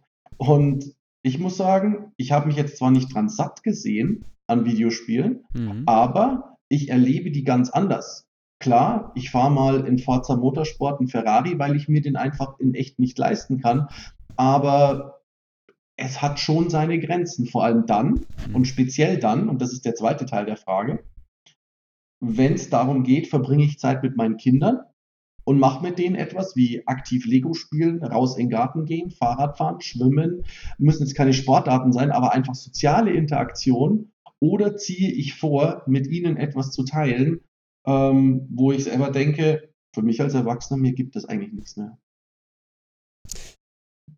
Ja, ist, ist eine spannende Frage. Ähm, ich, ich, hatte auch die, also vor zwei Jahren stand ich ja genau vor dem Punkt, ne, wo ich, also muss man wissen, ich, ich zocke ja auch viel. Ich, ich habe ja, wir haben schon öfters darüber gesprochen, ich habe ja meine Xbox, ich habe die, ne, ich habe eine Switch als Zweitkonsole, ich habe inzwischen hier einen Gaming-Laptop stehen, wo, wo das ein oder andere drauf läuft. Und ähm, würde ich damit jetzt aufhören, weil ich Kinder habe? Nö, würde ich nicht, ne, weil ich, ich zocke eigentlich seit ich, weiß nicht, acht bin, ja, weil ich den ersten C64 hatte, hm. wo die ersten Spiele drauf liefen. Ähm, habe hab selber mal ein bisschen Spiele programmiert. Äh, vielleicht ist es weniger, weniger geworden von der Zeit, weil ich zum Beispiel heute also beruflich auch mehr mit dem Rechner mache. Und äh, dann sind ja andere Dinge, die du plötzlich machen musst, ne, wie so abwaschen, ne, Hasen füttern, Wohnung aufräumen oder saugen, Bad putzen etc. Was vielleicht ist noch nicht automatisiert bei dir. Ja, es ist, äh, war mal, wird, wird wieder kommen, ja. Aber ähm, nee, das sind alles so Dinge, wo, wo, du, wo du abwägen musst. Und also ich zum Beispiel habe für mich gelöst diese Fragestellung nach, äh, zocke ich noch oder oder geb, oder zocke ich oder, oder äh, verbringe ich die Zeit mit meinen Kindern. Also ich zock für mich nicht, wenn die, die Kinder da sind. Ja? Mhm. Ähm, ich ich tausche halt, sag ich jetzt mal, eine Stunde oder zwei Stunden Schlaf gegen Zocken aus. Ja? Mhm. Das ist das, also das ist die, die, die, die Wahl, die ich getroffen habe. Dann lieber eben eine Clubmate mehr zwei Stunden zocken und am, am nächsten Morgen vielleicht ein bisschen müde. Ähm, das, ist den Preis, den ich zahle. Da, dafür hast du die Kinder. Auf, auf, auf der anderen Seite ähm, versuchen wir zumindest in der Familie die Kids schon sehr früh an Technologie ranzuführen. Und mhm. da hatte ich auch viele Gespräche. Ich weiß jetzt nicht, wie es bei dir ist. Kannst du vielleicht auch gleich noch was ähm, erzählen. Ähm, die die äh, ähm, wir hören jetzt gerade, der, der Marc hört uns nicht mehr. Der Marc jetzt, jetzt ist wieder okay. Jetzt, jetzt ist, wieder okay. okay, genau, der, der, der Marc hört uns nicht mehr. Jetzt ist wieder okay. Ähm, die äh, aus den vielen Gesprächen, die ich hatte, kam halt raus, also manche verbieten das oder machen das gar nicht oder bringen den Kindern auch nicht bei, was der Fernseher ist. Ja? Und bei uns ist es so, also kann man auch sagen, also unser Kleiner ist zwei, der hat einen eigenen Kindle mit dem Kinderprogramm drauf und einer limitierten Zeit. Warum? Ja, also Begründung ist ganz einfach. Jeder, ob das die Eltern sind, ob das die Oma, der Opa sind, ne? ob, ob das im Bekanntenkreis ist, ob das draußen die Kids auf der, der Straße sind, da, da laufen alle mit einem Handy rum. Hm.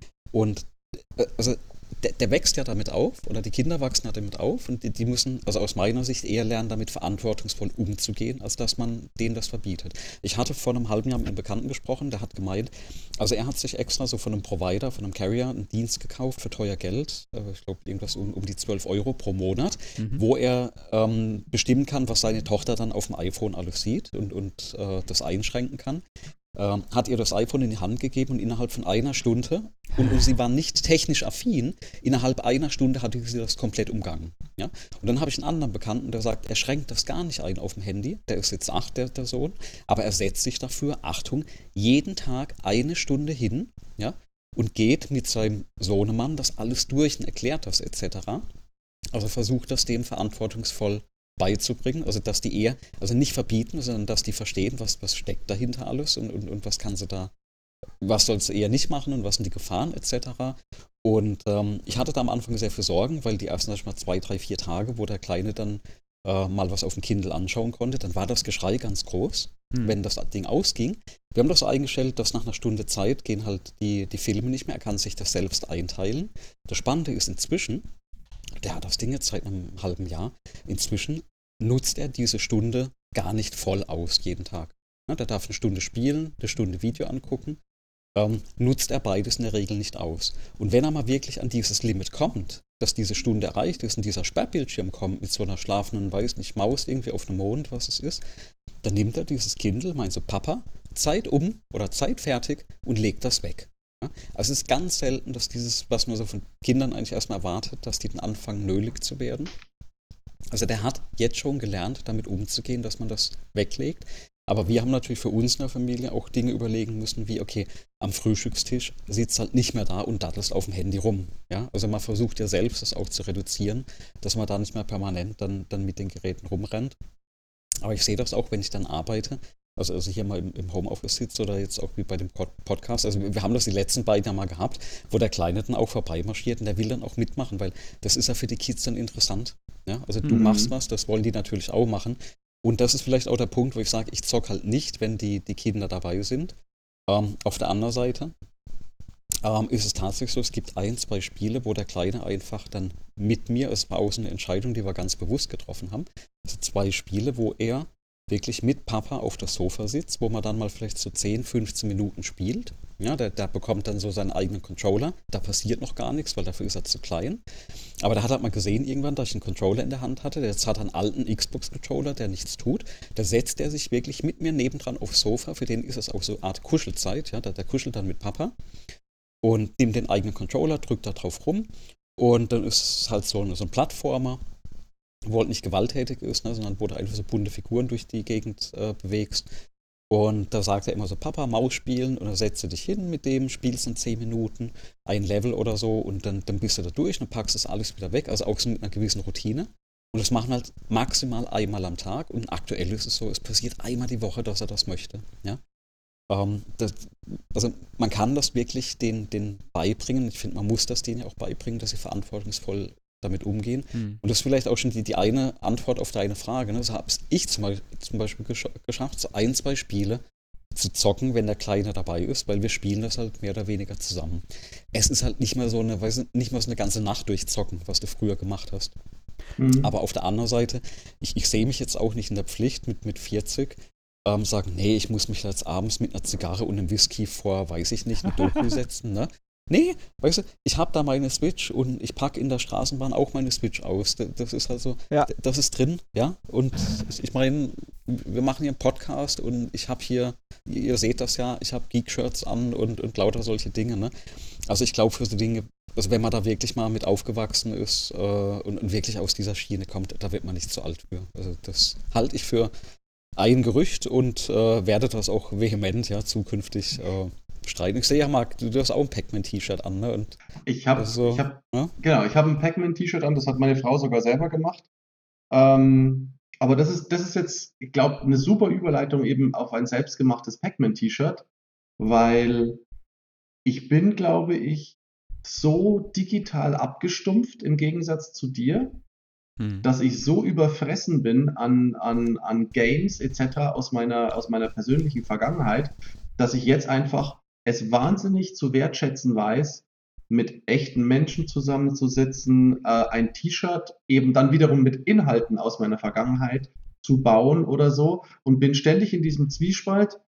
Mensch, die Stunde Forza, hm. hättest jetzt aber auch, keine Ahnung, zum Nachbarn rübergehen können oder so. Ja, das ist jetzt ultra, oder das klingt jetzt erstmal ultra spießig und ultra, gar nicht. aber was ich zum Beispiel von, von, von Microsoft mitgekriegt habe, Leute, die länger als zehn Jahre bei Microsoft waren und dann ausgestiegen sind, weil sie zu viel Kohle hatten oder wie auch immer, waren ganz, ganz oft Leute, die dann in handwerklichen Tätigkeiten geendet sind. Gärtner, Bäcker, Metzger ähm, und so in die Richtung abgedriftet sind. Und das finde ich so, so fantastisch, dass mich eigentlich viele als Gamer sehen. Ich habe durchaus auch eine Kompetenz in, in, in, dem, in dem Teil und ich liebe das auch weiterhin. Aber ich habe so wenig Zeit und ich meine, ihr habt ja vorhin dann mal kurz so meine Facetten auf, mhm. aufgegliedert, eben von Moderation über jetzt Bürgermeister, noch ein Großhandel für Spiele, zwei Kinder, die man geil erzielen, äh, erziehen will, was eben im Endeffekt für mich schon so das Nummer eins Game ist. Meine zwei Pokémons, meine zwei Tamagotchis, die will ich, dass echt mega dastehen und jeder sagt, guck dir mal, was der Mark für zwei Bomben Tamagotchis da hat. Ja, die sind nicht nur gekämmt und gewaschen, ja, sondern die sind sozial auch noch kompetent und hocken nicht den ganzen Tag vor der Konsole. Ja. ja. Ich glaube, den Aspekt, den ihr beide jetzt noch nicht gesagt habt, der, der mir eingefallen ist, auch bei dem, äh, was spielt man gerade und fühlt man sich zu alt oder wie, warum spielt man eigentlich? Ist ein Aspekt, warum ich viele Spiele ähm, sozusagen einfach nur mal ausprobiere, ist auch, um zu verstehen, warum Menschen drüber sprechen und warum es das jetzt irgendwie ähm, der, der Hype, der heiße Scheiß ist, den auch, den auch Jugendliche spielen und machen. Also ob das jetzt Pokémon Go ist oder jetzt dieses Minecraft Earth oder so. Ich finde so Sachen, ähm, also Pokémon im Speziellen ist komplett an meiner Jugend vorbeigegangen. Das ist quasi genau die Generation nach mir, die dann mit Pokémon irgendwelche Sachen gemacht mhm. hat. Ich raff's bis heute nicht, was, der, was da irgendwie die Faszination ist, aber das mal dahingestellt. Trotzdem ist für mich das Spielen dann auch nicht der Zeitvertreib mehr, wie es früher war. Früher war das so, wie du es beschrieben hast, Marc, so ja, Zeitvertreib. Einfach, du hast Zeit, du willst jetzt irgendwie was machen. Dann machst du halt jetzt statt, ähm, weiß ich nicht, dass du ähm, Schabernack treibst auf der, in, draußen und, und, und deinen Nachbarn auf den Sack gehst, äh, äh, spielst du halt ein Computerspiel oder guckst, guckst mhm. Fernsehen. Manche gucken Fernsehen. Und das hat also sich gewandelt vom Zeitvertreib zum Eigenbildung, ja, weil das ist so ein Bildungsmoment. Mhm. Wenn du dann so, so, so, so ein Spiel runterlädst und mal anguckst und ausprobierst und einfach, äh, du, ich gehe da mit dem Anspruch ran, jetzt will ich mal verstehen, was das ist. Es gibt ein paar Spiele, die spiele ich auch heute noch ähm, liebend gerne ähm, und dann auch meistens in Leerlaufsituationen, wenn ich wirklich nichts anderes machen kann. Also wirklich dann wirklich nur noch zum Zeitvertreib. Da sitzt in einem äh, Interkontinentalflug und ich meine, was machst du da? Das, das, das, da kannst nicht groß mit reden, weil da musst du laut rumschreien, das ist so laut und so weiter, das spielst den Spiel. Und da, da, da hast du ja bei mir die Fanboy-Gene irgendwie voll aktiviert, als du, als du erzählt hast, dass du natürlich in deinem Spielwarenhandel da ähm, jetzt auch für, für Dedelic aktiv bist. Und, und ich meine, mhm. das sind die Spiele, die ich tatsächlich jetzt auch erwartet hätte, die man mit einem Kind spielen würde. Ich habe jetzt keine Kinder, aber das wären so Spiele, die man sicherlich gemeinsam echt gut spielen kann. Ähm, wenn ich jetzt Deponia oder, oder ja, jetzt einfach mal Deponia rausgreife zum Beispiel, sowas, ähm, das spiele ich noch, das spiele ich sogar, ähm, weil ich es mag, ja, und weil ich die Zeit investiere ähm, und weil da einfach Geschichten erzählt werden. Und die, das ist eine überschaubare Zeit, die so ein Spiel dauert. Dann ist auch wieder gut. Ja, und dann kann ich mich eigentlich an den Dingen nicht überfressen. Und ähm, da gibt es ja viele, viele Schnittstellen. Also Zeitvertreib, wenn es angebracht ist, wenn man nichts anderes machen kann, ist für mich Grund mhm. Nummer eins und Grund Nummer zwei eigentlich Absolut. hauptsächlich Bildung. Einfach, was, was, wovon sprechen die hier eigentlich, wenn sie jetzt da von irgendwelchen äh, tollen, mir fallen jetzt keine Monsternamen ein, was man da auch immer jagt äh, bei Pokémon. Das ist aber su super spannend, wenn du das sagst, weil zum Beispiel bei mir ist, wenn ich diesen Leerlauf habe, also nichts hätte, mhm. was ich machen kann, was ich manchmal tatsächlich vielleicht abends mal habe, dann packe ich eher den Rechner aus und also ich programmiere dann tatsächlich was. Ne? Das ist bei mhm. mir der Zeitvertreib. Das Zocken ist bei mir dann tatsächlich eher die, die bewusste Entscheidung, wo ich sage, hey, ich spiele jetzt das und das Game, mhm. weil mir das Spaß macht. Ja? Ein anderer geht vielleicht Fußball spielen, ich ne, zock halt dann vielleicht. Ja, ja, äh, deswegen habe ich jetzt mein, das Beispiel mit dem Flug so gebracht. Ne? Das geht, das geht mir ja, ja. genauso, Andreas. Ich, ich programmiere auch lieber. Im Flugzeug habe ich halt das Problem, dass ich dafür, ich glaube 27 Euro waren das jetzt auf meinem letzten Flug, ähm, ganze 100 Megabyte Internet-Traffic bekomme. Und äh, diese 100 Megabyte, die lutschst du halt mit einem Stack Overflow äh, äh, äh, so lutschst du die halt einfach kurz weg, ja. Und dann hat sich das mit dem Programmieren, weil ich, ich weiß nicht, was, äh, ob, ob du sämtliche Syntax und sämtliche äh, Dokumentationen erstens dabei und zweitens im Kopf hast. Ich, ich wollte gerade sagen, das, das ist der Unterschied. Ne? Ich brauche kein Stack Overflow ah. mehr. Ich, ich, ich, ich bin inzwischen auf, auf einem Level, wo ich keinen Stack Overflow mehr brauche. Ja, ich brauche so Einspieler, ähm, die, die, den Lead Hacksorter hier gerade ähm, mit seinen Mad Skills äh, kennzeichnet. Nee, Spa Spa Spaß beiseite. Nee, die, die Sachen, die ich dann mei ja. meistens mache, also da, ähm, da habe ich auch tatsächlich Netz. Ähm, wenn, wenn sowas ist, wo, wo ich kein Netz habe, also dann packe ich dann, dann eher mal so eine iX aus und da habe ich dann auch immer noch eine Zeitschrift auf Papier, wo ich, wo ich durchblättern ja. kann oder ein Buch was ich lese. Also ich, ich bin zum Beispiel auch so als Ausgleich, ne? Also ich wurde nie großer Freund von E-Book-Readern. Ich habe immer noch ein Kindle von der ersten Generation ähm, wo sich die Batterie in der Regel über ein Jahr entlädt und dann lade ich ihn einmal wieder pro Jahr auf. Mhm. Ähm, ich habe Papierbücher, ich habe unendlich viele Papierbücher und die stapeln sich bei mir im Schreibtisch und ich habe jetzt auch teilweise gerade ins Büro gekarrt, ja, weil, weil das schon hier zu viele sind. Ähm, ich habe mal ausgemistet und wirklich ein paar alte Bücher, die, also auch IT-Bücher, die nicht mehr standesgemäß waren, aussortiert. Also ne, da unterscheidet sich auch jeder so. Ähm, also, ähm, dann packe ich bei, in, in, so einem Moment mal eher ein Buch aus oder so einen Artikel und, und lese das durch. Hm. Aber ich habe, ich das ist echt super unterschiedlich, ja. ja. Ich hatte dieselbe Entscheidung jetzt so auch im Flugzeug, genau. Ich habe, sorry, noch ganz schnell noch, ich hatte eine Switch dabei, hätte spielen können, ich habe aber lieber eine kreative äh, Phase eingelegt und da User Interfaces, Gemalereien gemacht und mir durch den Kopf gehen lassen, zehn Stunden lang, statt Switch zu spielen. Hätte ich einfach nur daneben greifen müssen und hätte eine Switch in der Hand gehabt. Das war halt kein Zeitvertreib in dem Moment, sondern da hatte ich was Besseres vor. So, Marc, sorry. Mhm. Ähm, ne, ganz einfach die Frage da angegliedert. Ähm, habt ihr denn einen Pile of Shame? Ist euch das so als, als, äh, hm. Als Prinzip bekannt? Egal ob das Bücher, Medien, DVDs, Blu-rays, weil ich meine, das stirbt ja alles weg. Ein Pile of Shame kann ja mittlerweile eine List of Shame sein. Sagst einfach, bei Netflix habe ich noch 400 Filme, die ich anschauen wollte.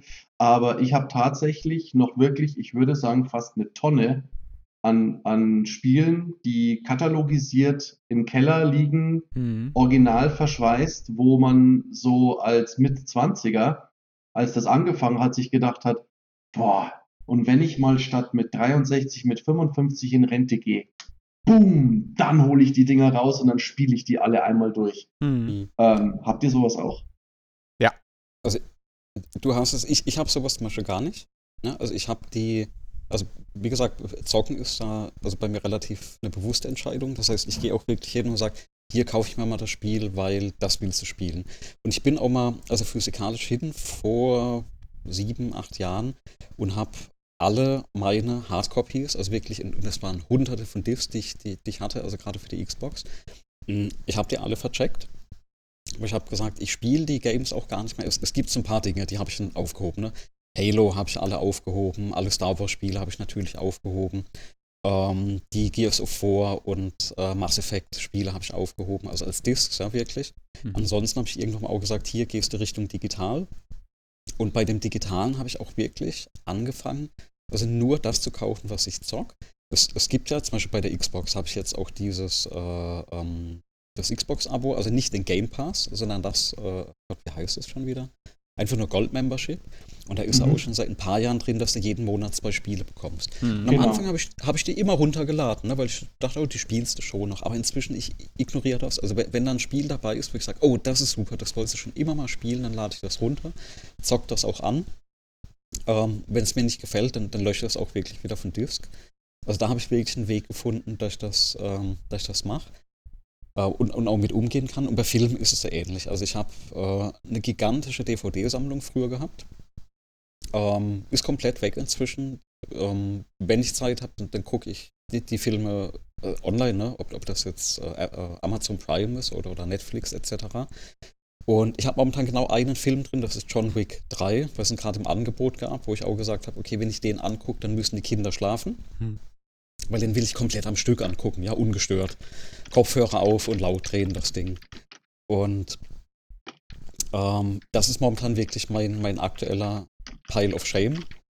Ähm, ich glaube, auf der Switch habe ich ein, zwei Spiele, die ich, die ich noch durchspielen will, aber da ist wirklich ähm, durch das Pendeln äh, mit dem Auto bin ich eben nie dazugekommen. Aber das ist krass, du machst das jetzt, am, auch lösen, ne? Du machst das jetzt ja. am Durchspielen fest, ne? Also erstmal machst du es nur an ja, Spielen ja, fest. Ja, genau. Ich mache das gar nicht an Durchspielen. So, so kaufe ich Spiele gar nicht. Ich kaufe Spiele quasi mit so einem mit so einem Kinowert irgendwie Berechnungsding mhm. im Kopf. Ich, ich sag mir, in den Kino setze ich mich rein, ja, dann habe ich irgendwie sagen wir mal, zwei Stunden lang Unterhaltung für 30 mhm. Euro, so wenn ich da zu mhm, zweit mhm. reingehe. So, und dann ist gut. Ein Spiel kostet das Gleiche.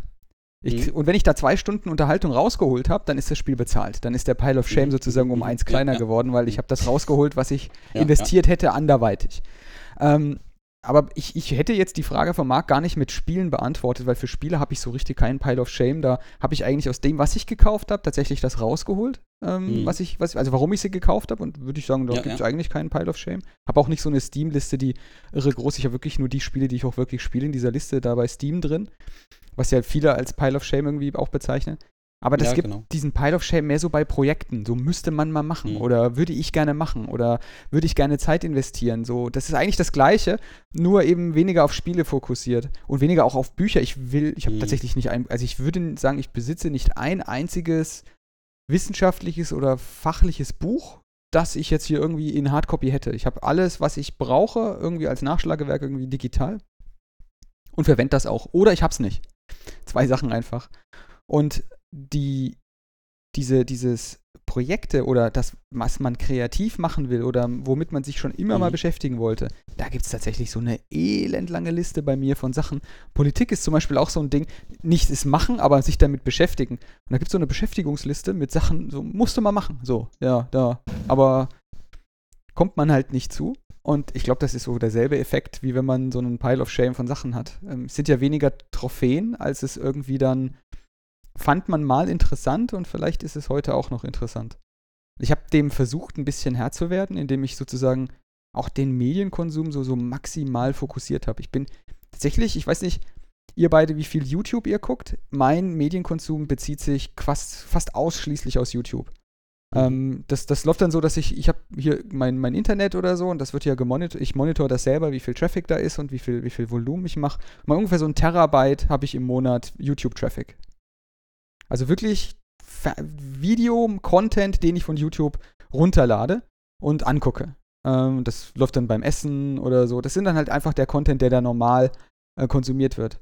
Und das sind, das deckt fast 100% meiner gesamten Content-Sachen äh, ab. Der Rest ist vielleicht irgendwie, ähm, was aktuell auf den öffentlich-rechtlichen läuft. Also irgendwie so ein paar Sendungen, die ich mir da anschaue, die ich immer mal wieder ranschaue. Äh, ab, mit abnehmender Tendenz zum Beispiel auch quer aus dem Bayerischen Rundfunk.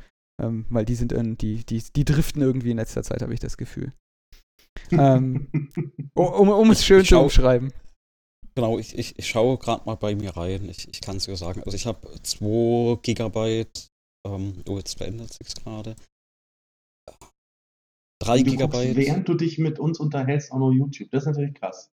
Ja, ja, ja. das erklärt also, einiges.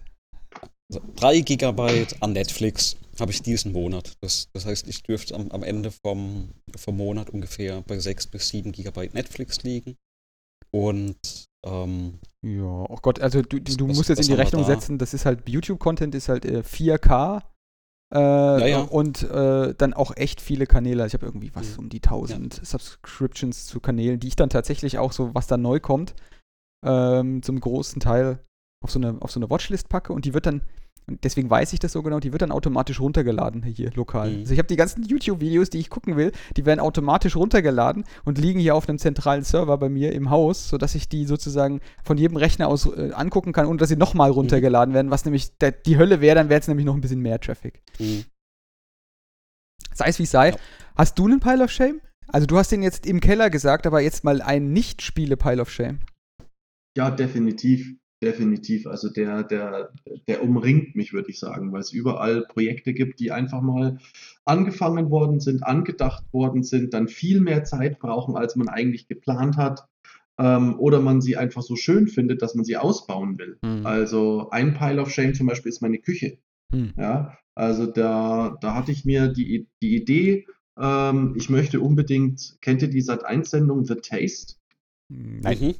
Du kennst die? Cool. Ist im Endeffekt eine, eine Serie mit ähm, vier Starköchen, die haben ein Team aus freiwilligen Köchen oder Hobbyköchen und kämpfen da gegeneinander in verschiedenen äh, Koch-Challenges.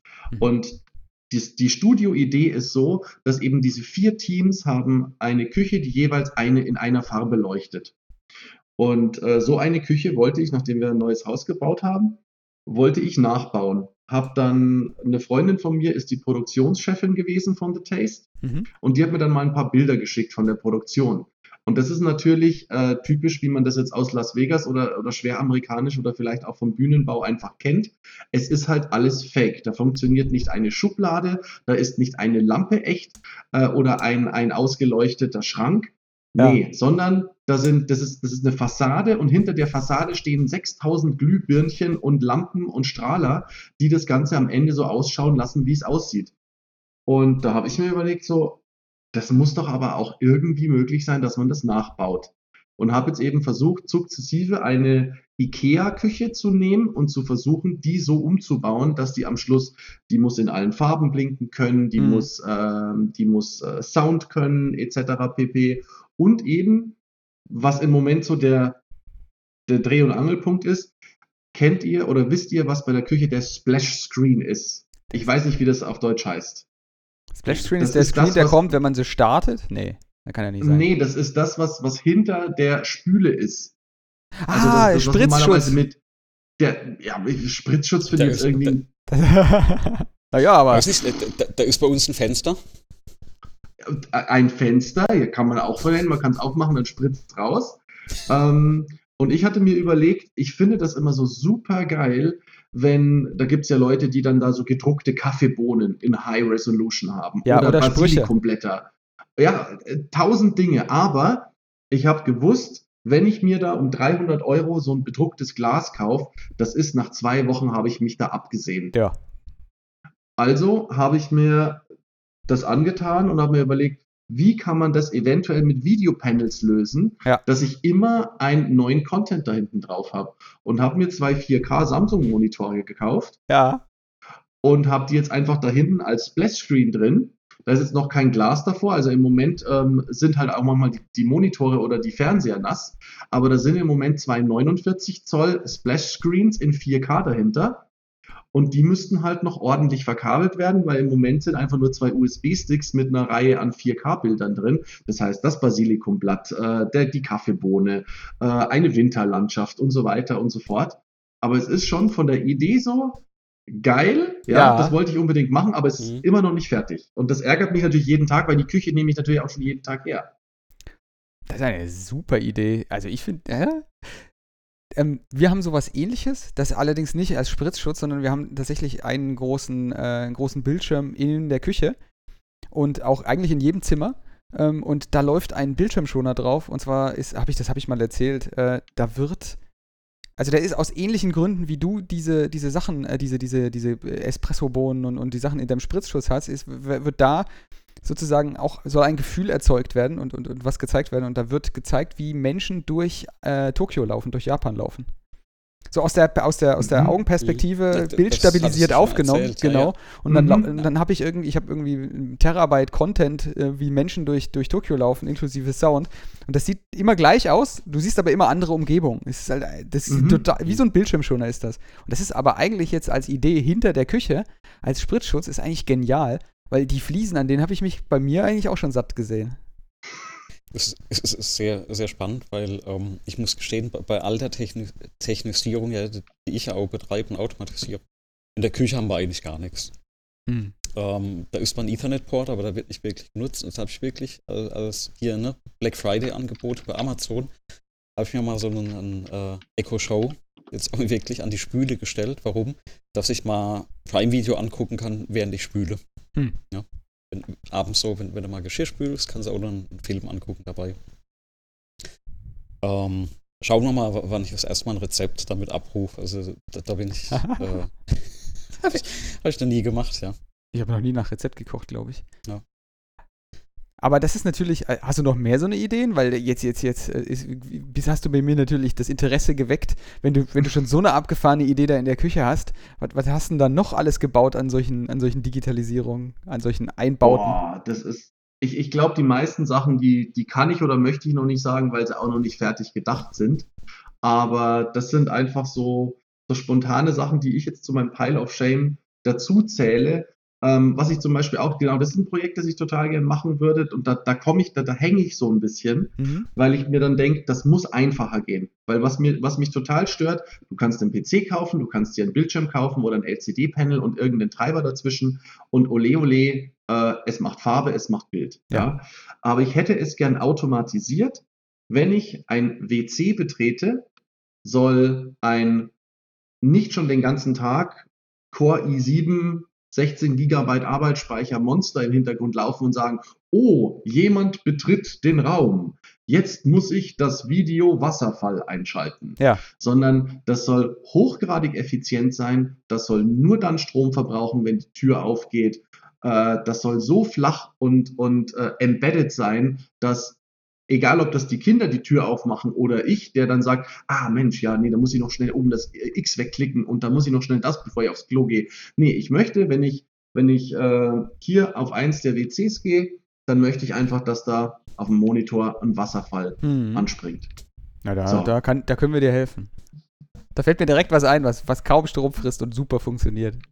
Ja, mega. Ja, also das, das sind so, so Projekte, aber auch, wie du, wie Andreas vorhin gesagt hat, immer hochautomatisiert. Die Accessibility muss einfach da sein und ähm, wenn es dann noch einen Knopf gibt an dem Ding, so, ich möchte heute nicht Wasserfall, ich möchte was anderes, wirklich ein physikalischer Knopf. Mhm. Keine Ahnung, Wasserfall geht mir auf die Nerven, dann drückst du auf diesen großen roten Buzzer oder was auch immer und dann kommt halt Meeresstrand oder whatever oder das nächste ja. Bild. Ich, ich will mich wieder erklären, es gibt einen Fachbegriff für den Button, ne? Für diesen Wasser, Wasser-Sound-Button ist der Princess Button. aus Japan, oder? Ja, ist der Princess Button, der wurde von, von Toto entwickelt und der, der, der macht genau diesen Prinzessenton, der macht das mhm. Wasserplätschern. Gibt es auch sogar einen, genau. ähm, einen, einen, Geschmacksmuster drauf auf exakt diesen Wasserplätscher-Sound, den kann man irgendwo runterladen.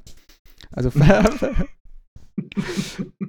so die, die, die Sachen, die, die Marc anspricht, das Problem ist ja nicht immer das Bauen, das Problem ist ja das, das Warten. Ja? Also ja. das Betreiben Auch, ja. das Weiterentwickeln, wenn was kaputt geht. Das war ja ein Grund, warum ich da so ein bisschen weggekommen bin, weil irgendwann das, das, das Warten, das Updaten von den ganzen Sachen so viel Zeit gefressen hat.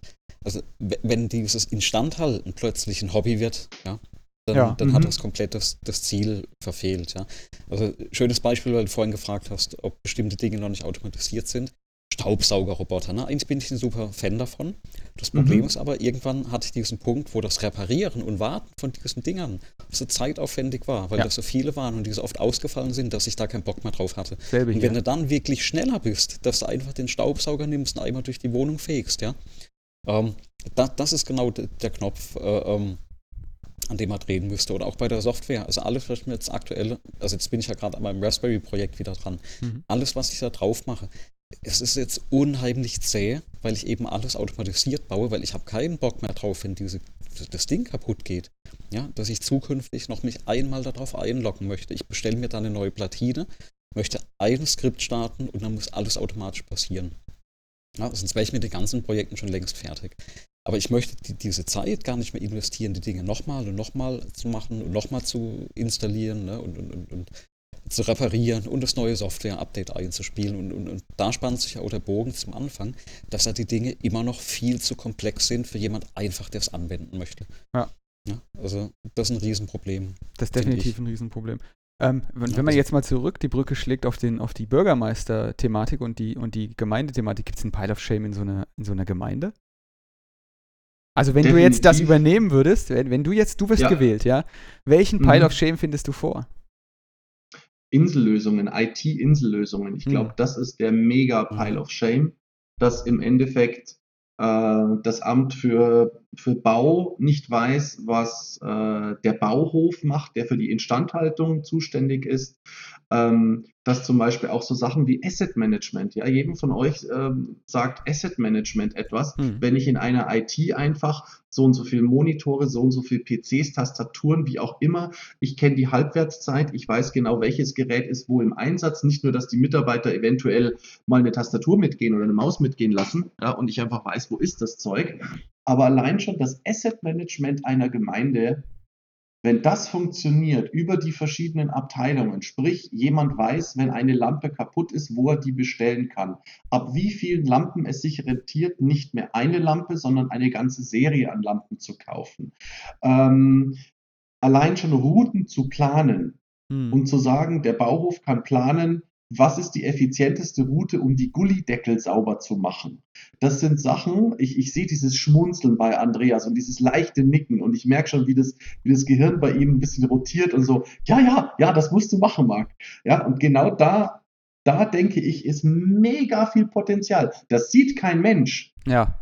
Aber die Auswirkungen, die, was die Arbeitskraft, ja. Ja. die sind gigantisch. Du kannst Leute plötzlich mit derselben Arbeitszeit dreifach, doppelt so viel mindestens effizienter einsetzen. Aber was ist denn der Grund, dass die das nicht schon, also ich meine, würden jetzt nicht viele sagen, du, Hä? das ist doch normal. Das hast du nicht, nee, das hast du nicht nur, das hast du ja nicht nur, sag ich mal, in, in, in so einem, äh, in einer öffentlichen Einrichtung, das hast du auch in Firmen, das habe ich auch schon gesehen, das hatte ich vor zehn Jahren schon gesehen, wo, wo mal ein Bekannter von mir hatte angerufen und hat gemeint, Andreas, mir ist was passiert, das hast du im Leben noch nicht mitbekommen. Also ich, ich wollte ich wollt Papier tackern, ja, und da waren Tacker, da waren keine Klammern drin. Hm. Und dann haben die mich runter zur Rezeption geschickt. Und dann, dann wollte ich da Klammern haben. Und dann meinten die, wie viel möchten sie? Und dann meinte er so, wie meinen sie das? Meinen sie, ja, wollen sie eine oder zwei Stangen? Und dann hat wirklich die nette Dame ihm eine Stange Tackerklammern, ja, rausgepopelt aus der Schachtel und hat ihm die gegeben. Der, der, war damals als externer Mitarbeiter in der Firma, ja. Also diese Zeit, die das gekostet hat, da hätte der sich einen Karton von diesen Tackerklammern einfach bei Amazon bestellen lassen und mit Expresslieferung liefern lassen können. Und, und ja, du lachst, aber war dann in meiner letzten Arbeit auch so, wenn du eine Batterie gebraucht hast, bist du zur Rezeption und hast dir eine Batterie oder zwei Batterien geholt, die dann aus der Schachtel rausgepopelt wurden, ja. Und jetzt, jetzt mal so das Gegenteil, wo ich zum Beispiel damals bei Microsoft in England gearbeitet hatte, da war, Daniel, du kennst es vielleicht noch, ja. da waren auf jedem Gang waren da zwei Schränke und da war einfach alles drin. Ja, ja. und genauso da ist es jetzt bei meinem Arbeitgeber gerade, ja. ne? Das muss, muss ich jetzt hier mal anbringen. Deutsche ist, Arbeitgeber, da, da Siemens, ist, da ist das so.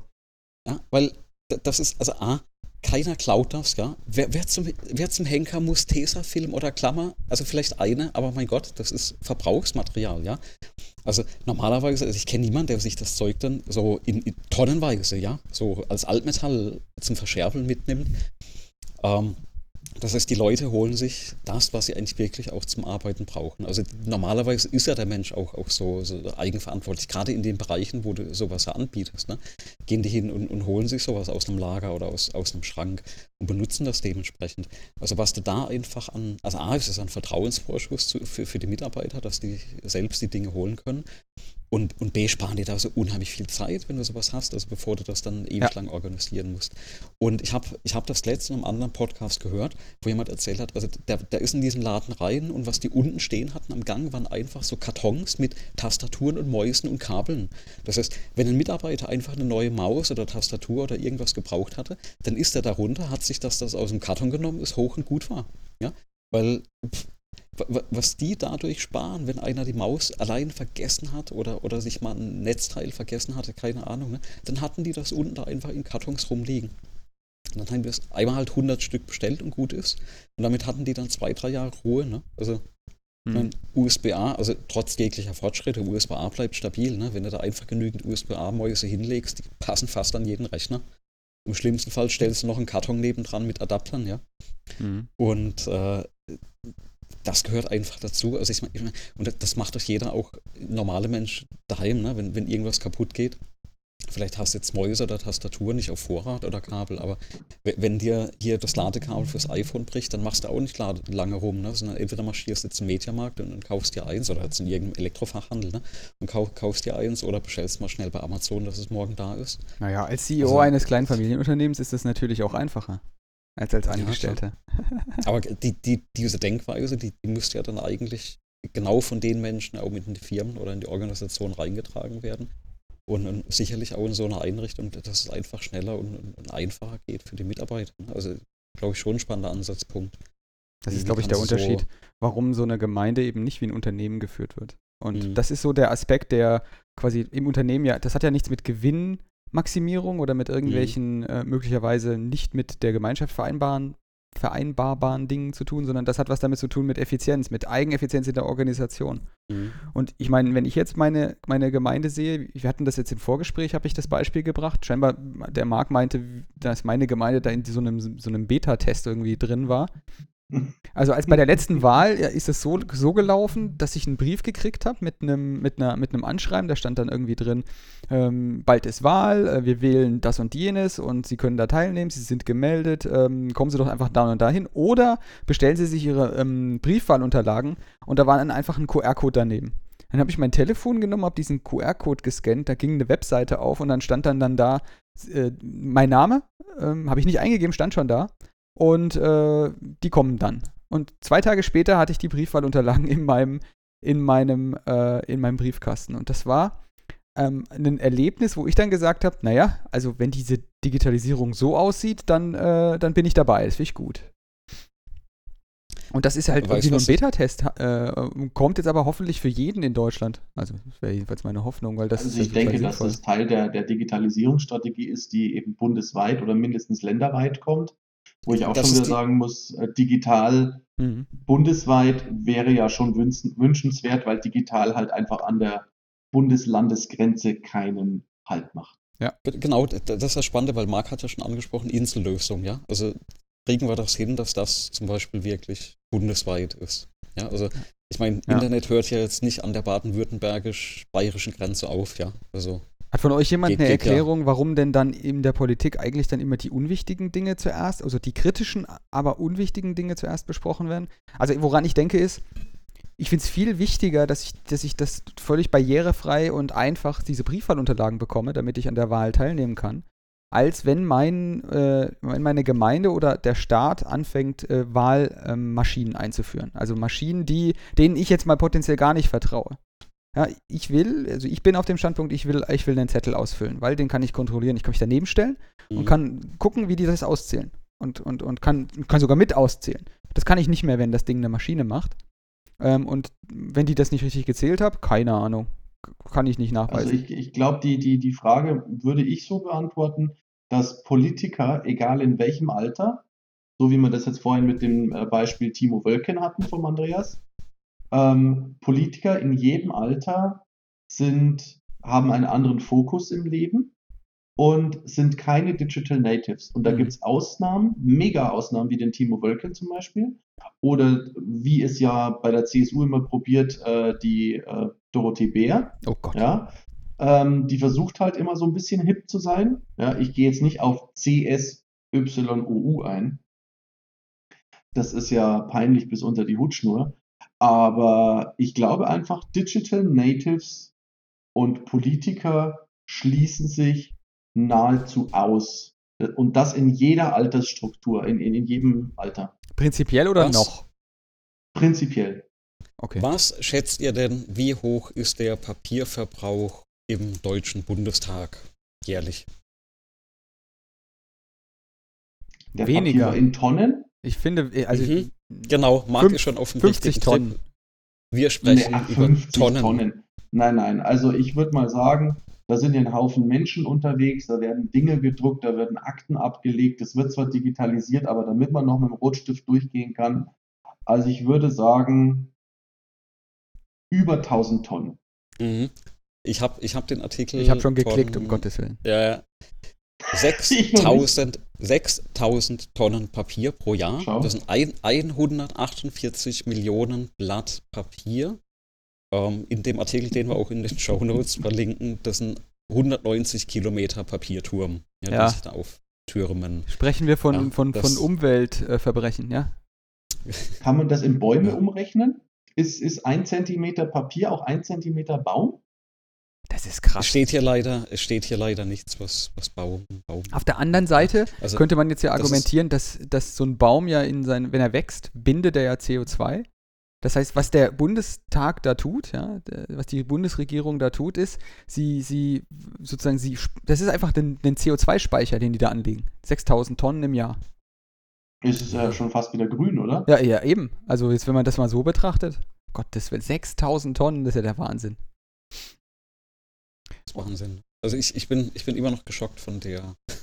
Aber von der da, muss ich, da muss ich vielleicht nochmal einhaken, genau an der Stelle. Unsere Gemeinde, mhm. ja, jetzt mal wieder hier lokal, die hat jetzt letztes Jahr für alle 24 Gemeinderäte äh, zur Wahl gestellt. Verwenden Sie für die Unterlagen der Gemeinderatssitzungen, zwölf Stück pro Jahr, ähm, die Unterlagen in gedruckter Form gibt es nicht mehr, Ihren eigenen Laptop oder möchten Sie ein eigenes iPad von der Gemeinde. Sehr gut. Das war jetzt erstmal so, genau, das war auch so die Meinung in der, in der Presse und ey, und wir sind so digital, weil wir haben jetzt 24 iPads gekauft. Ja, managt das Zeug so. auch jemand? Äh, das ist jetzt so der Punkt. Ja? Und zwar nicht nur der mit dem Management, sondern wie zur Hölle kannst du ein iPad safe löschen? 24 Gemeinderäte, sind nach spätestens sechs Jahren neu. Hm. Nimmst du die Dinger dann wie zum Beispiel bei EADS, Lufthansa etc., BMW und schredderst die, weil du einfach nicht sicherstellen kannst, dass hm. du auf dem Speicher nicht doch noch etwas findest von deinem Vorgänger? Oder wie machst du das? Und dazu hat sich, es wurden einfach 24 iPads gekauft, man hat sich hingestellt und gebrüstet, wie geil man ist. Hm. Und die Konsequenzen das Management, was ist mit den Daten da drauf? Wie kann ich mit den Daten umgehen? Kann ich die sicher löschen? Diese Fragen hat niemand gestellt, weil, und jetzt komme ich zurück auf den ersten Satz, keiner Digital Native ist. Das wäre denen Das fällt denen bis heute nicht ein. Und das wird eine der Aufgaben sein, die ich mir am 16. März stellen muss, äh, oder denen ich mich stellen muss und sagen muss, so, iPads schön und gut. Aber was machen wir, wenn die Dinger ausgetauscht werden, wenn die Dinger wegkommen? Weil dann ist der Aufschrei groß. 24 iPads werden mindestens alle sechs Jahre weggeworfen. Ja, zum Glück. Für eben 24.000 Euro. Aber zum die, Glück, die, die haben ja bloß sechs Jahre Support. Also, du, also, ist aber ist eine spannende Frage, weil du, du liest ja immer wieder von Hardware, die du auch bei eBay ersteigern kannst und teilweise genau. auch immer von, von Einrichtungen verkauft worden sind, die nicht ordentlich gelöscht waren. Zum Beispiel war das ja. Also ich, ich habe ich, äh, hab hier zum Beispiel noch äh, letztes Mal wieder was gefunden. Das war noch ein Programm zum Löschen von äh, Festplatten, also von, von Hard, Harddisks nach NSA-Standard. Da wird eine Platte mhm. siebenmal physikalisch überschrieben. Warum? Mhm. Weil diese Spuren auf, auf Platten schon vor zehn Jahren so dicht gedrängt sind, dass sich diese Bits quasi überlagern. Das heißt, wenn du was nur einmal löscht, besteht da immer noch eine Wahrscheinlichkeit, dass du auf der Spur etwas lesen kannst, was auf der Spur nebendran war. Also dass die Daten mhm. wirklich foren forensisch wiederherstellen kannst. Das heißt, wird siebenmal komplett überschrieben. Ähm, bei Flash-Speichern ist es ja noch schlimmer wenn du einen Flash-Speicher löscht oder formatierst, ja, dann wird er gar nicht wirklich formatiert, ja, sondern es wird ja nur die Zuordnung auf die Daten gelöscht.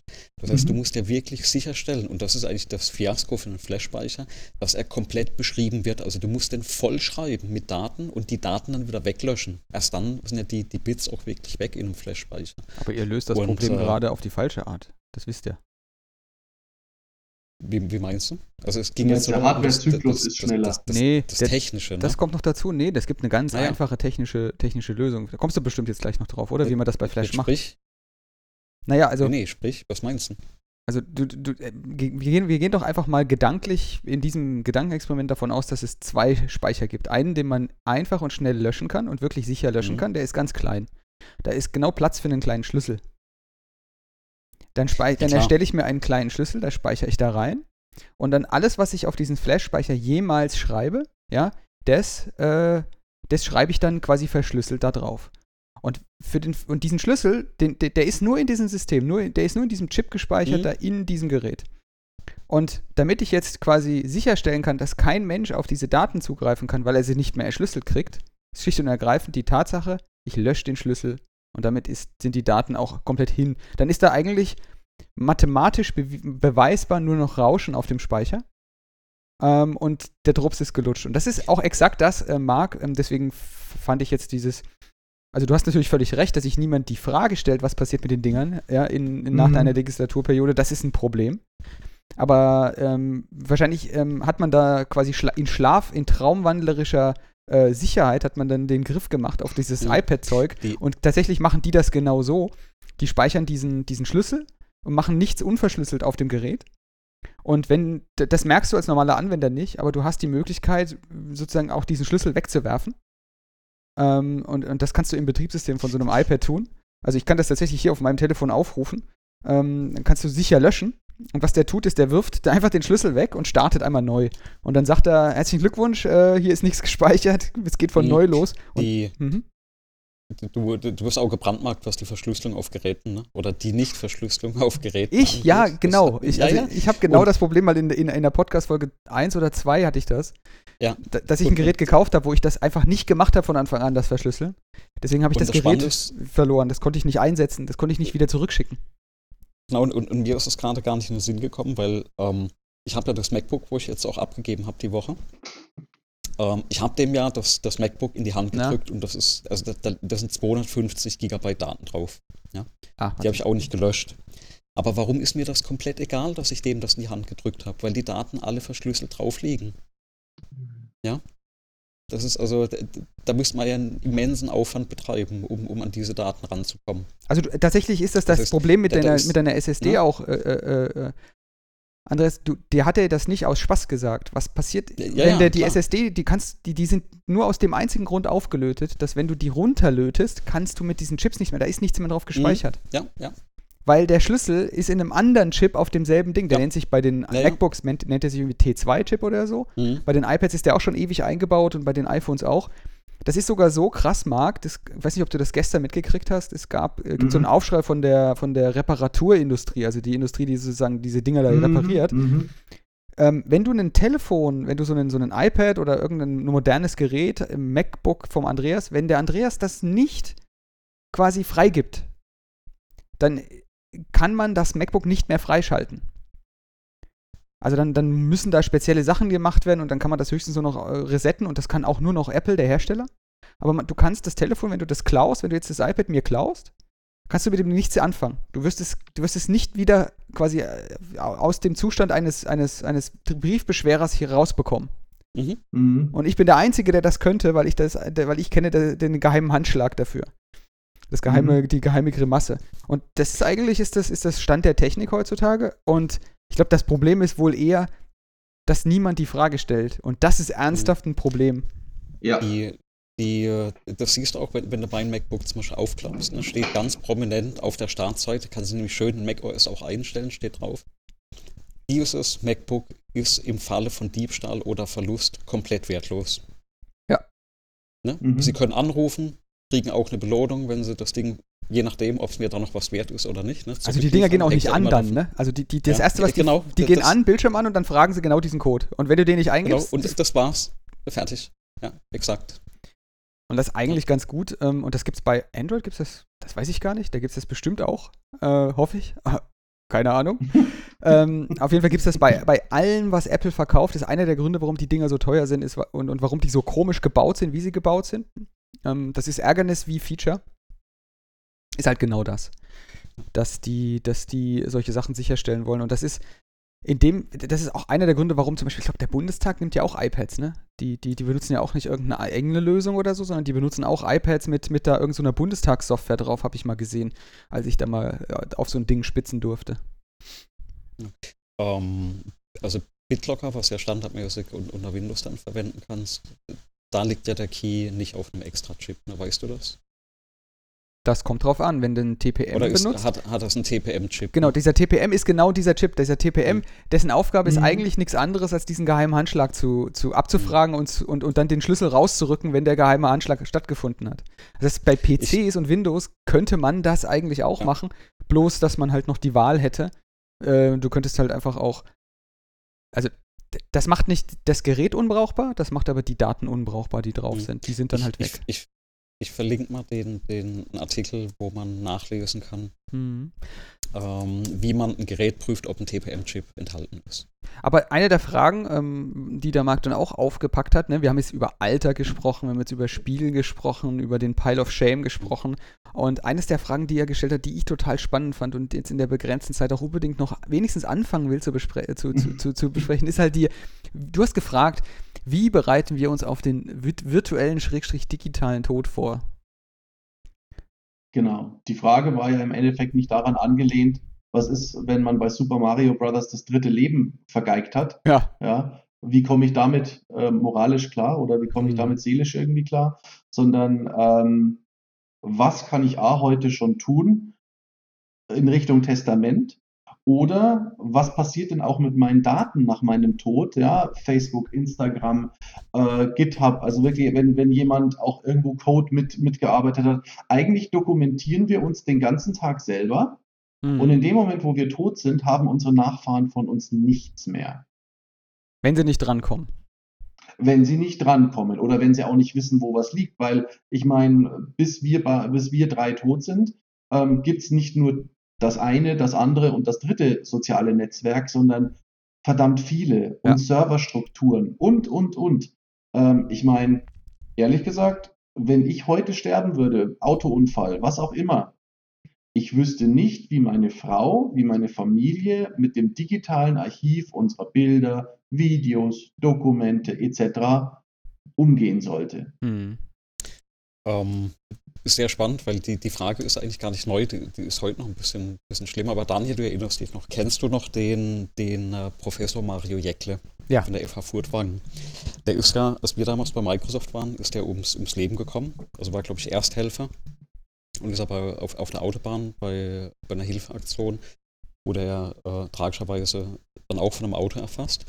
Und da hat sich, wenn ich das noch richtig im Kopf hatte, die Familie entschieden, zum Beispiel seine persönliche Webseite, also damals äh, hauptsächlich Richtung XML, UML, XMI, um, um das es gegen Webservices, was er hatte, am, am, quasi am Leben zu halten. Also diese Webseite, also dieses digitale Vermächtnis am, am Laufen zu halten. Und das gibt es noch immer unter jekle.de. Ja. Mhm. Ähm, gibt auch einen Artikel über ihn auf, auf Wikipedia, wo das auch nochmal verlinkt ist. Ich, ich packe mal die jekle.de auch direkt noch in die Show Notes rein. Und ähm, also das ist tatsächlich eine Frage, die, die, die ist ja gar nicht neu und man, man, liest und hört ja auch immer in den Medien mal von solchen Fällen, wo jemand versucht, auf die Daten weiß ich, von, von Kindern oder Familienangehörigen ne, äh, drauf zuzugreifen. Also ich mhm. habe das einmal dadurch gelöst, dass tatsächlich meine, meine Ehefrau in diesem Falle ähm, Zugriff auf all diese Passwörter, Schlüssel etc. hätte. Ja, also im, im Fall der Fälle kämen sie da dran, ähm, weil wir haben das auch schon mitbekommen, ähm, im, im äh, familiären Umfeld, dass du halt genau an diese Daten oder Accounts nicht mehr drankommst. Ja, und, und da eben Vorsorge zu treffen, dass da jemand, also mindestens an die, die relevanten Informationen kommt, ja, weil, weil das ist ja schon mal das eine, das Wichtige, und das andere ist im Zweifelsfall auch aufräumen könnte. Ja, mhm. allein dadurch, dass du die Zugangsdaten hast, dass du solche Accounts auch löschen kannst. Ja, also, dass du dich bei einem Facebook oder Instagram oder was auch immer ne, einloggen kannst und ähm, löschen könntest. Und deswegen achte ich zum Beispiel darauf, dass wirklich alle dieser, äh, äh, dieser Daten entsprechend verschlüsselt auch hinterlegt sind, dass man da in so einem Fall äh, drankommt. Was, was äh, für mich noch eine sehr spannende Frage ist, in dem Zusammenhang heute ist, was machst du denn andersrum mit Daten ne, von jemand, ähm, also ich hatte jetzt schon zweimal im Bekanntenkreis den Fall, dass, dass jemand verstorben ist. Was machst du denn mit dem Chatverlauf in WhatsApp mit so einer Person? Was machst du mit den Kontaktdaten? Ne? Also wann, wann, wann löscht du den, den Kontakt aus dem Adressbuch? Also mit dem nächsten Software-Update oder nie? Das ist auch eine spannende Frage, ne? wie jemand damit umgeht. Hm. Mhm. An so einer Stelle. Ähm, und äh, ja, also, also nicht, nicht ganz einfach, ne? Äh, so eine Situation. Ja, äh, ich glaube, es gibt auch nochmal einen Unterschied zwischen diesen Daten, die sozusagen öffentlich sind, die in sozialen Netzwerken liegen, ähm, und den Verbindungen, die da existieren, und den Daten, die man sozusagen auch im Haus hat oder die für den, das eigentliche Auskommen irgendwie wichtig sind. Also, äh, ihr hattet jetzt beide das Thema mit dieser Hausautomatisierung oder man baut sich da ähm, ne, nach eigener Vorstellung irgendwelche Sachen hin. Das ist alles cool, bis man das man managen muss. Und ein bisschen was muss man mhm. dann doch noch managen. Mhm. Ähm, oder, oder vielleicht auch mal ändern über die Zeit, weil das Zeug wird alt und irgendwann geht es nicht mehr oder geht nicht mehr richtig oder muss mal neu gestartet werden. Das ist so, dass ich das, solche Sachen tatsächlich komplett einmal dokumentiert vorliegen habe. Mhm. Also das ist tatsächlich auch dann ein bisschen wild, weil wir hatten hier schon den Fall, dass der Energieversorger vor der Tür stand und meinte, er muss uns leider jetzt, weil sie da irgendwie Leitungen neu machen, muss leider irgendwie äh, den Strom mehrmals ausstellen und dann so mhm. ein Notstrom-Generator-Ding dahinstellen. Und dann kann sein, dass wir keinen Strom haben. Ähm, und weil er das vorangekündigt hat, haben wir das ganze Haus halt runtergefahren. Und wenn du ähm, entsprechend viel Automatisierung in so einem Haus hast, das ist bei mir eine A4-Seite, mhm. eng bedruckt, ja, mit, mit ich glaube, das sind 25 Schritte, die nacheinander passieren müssen, damit nichts kaputt geht, was dann nachher wieder mhm. repariert werden muss, wenn, wieder, mhm. wenn wieder Strom da wäre.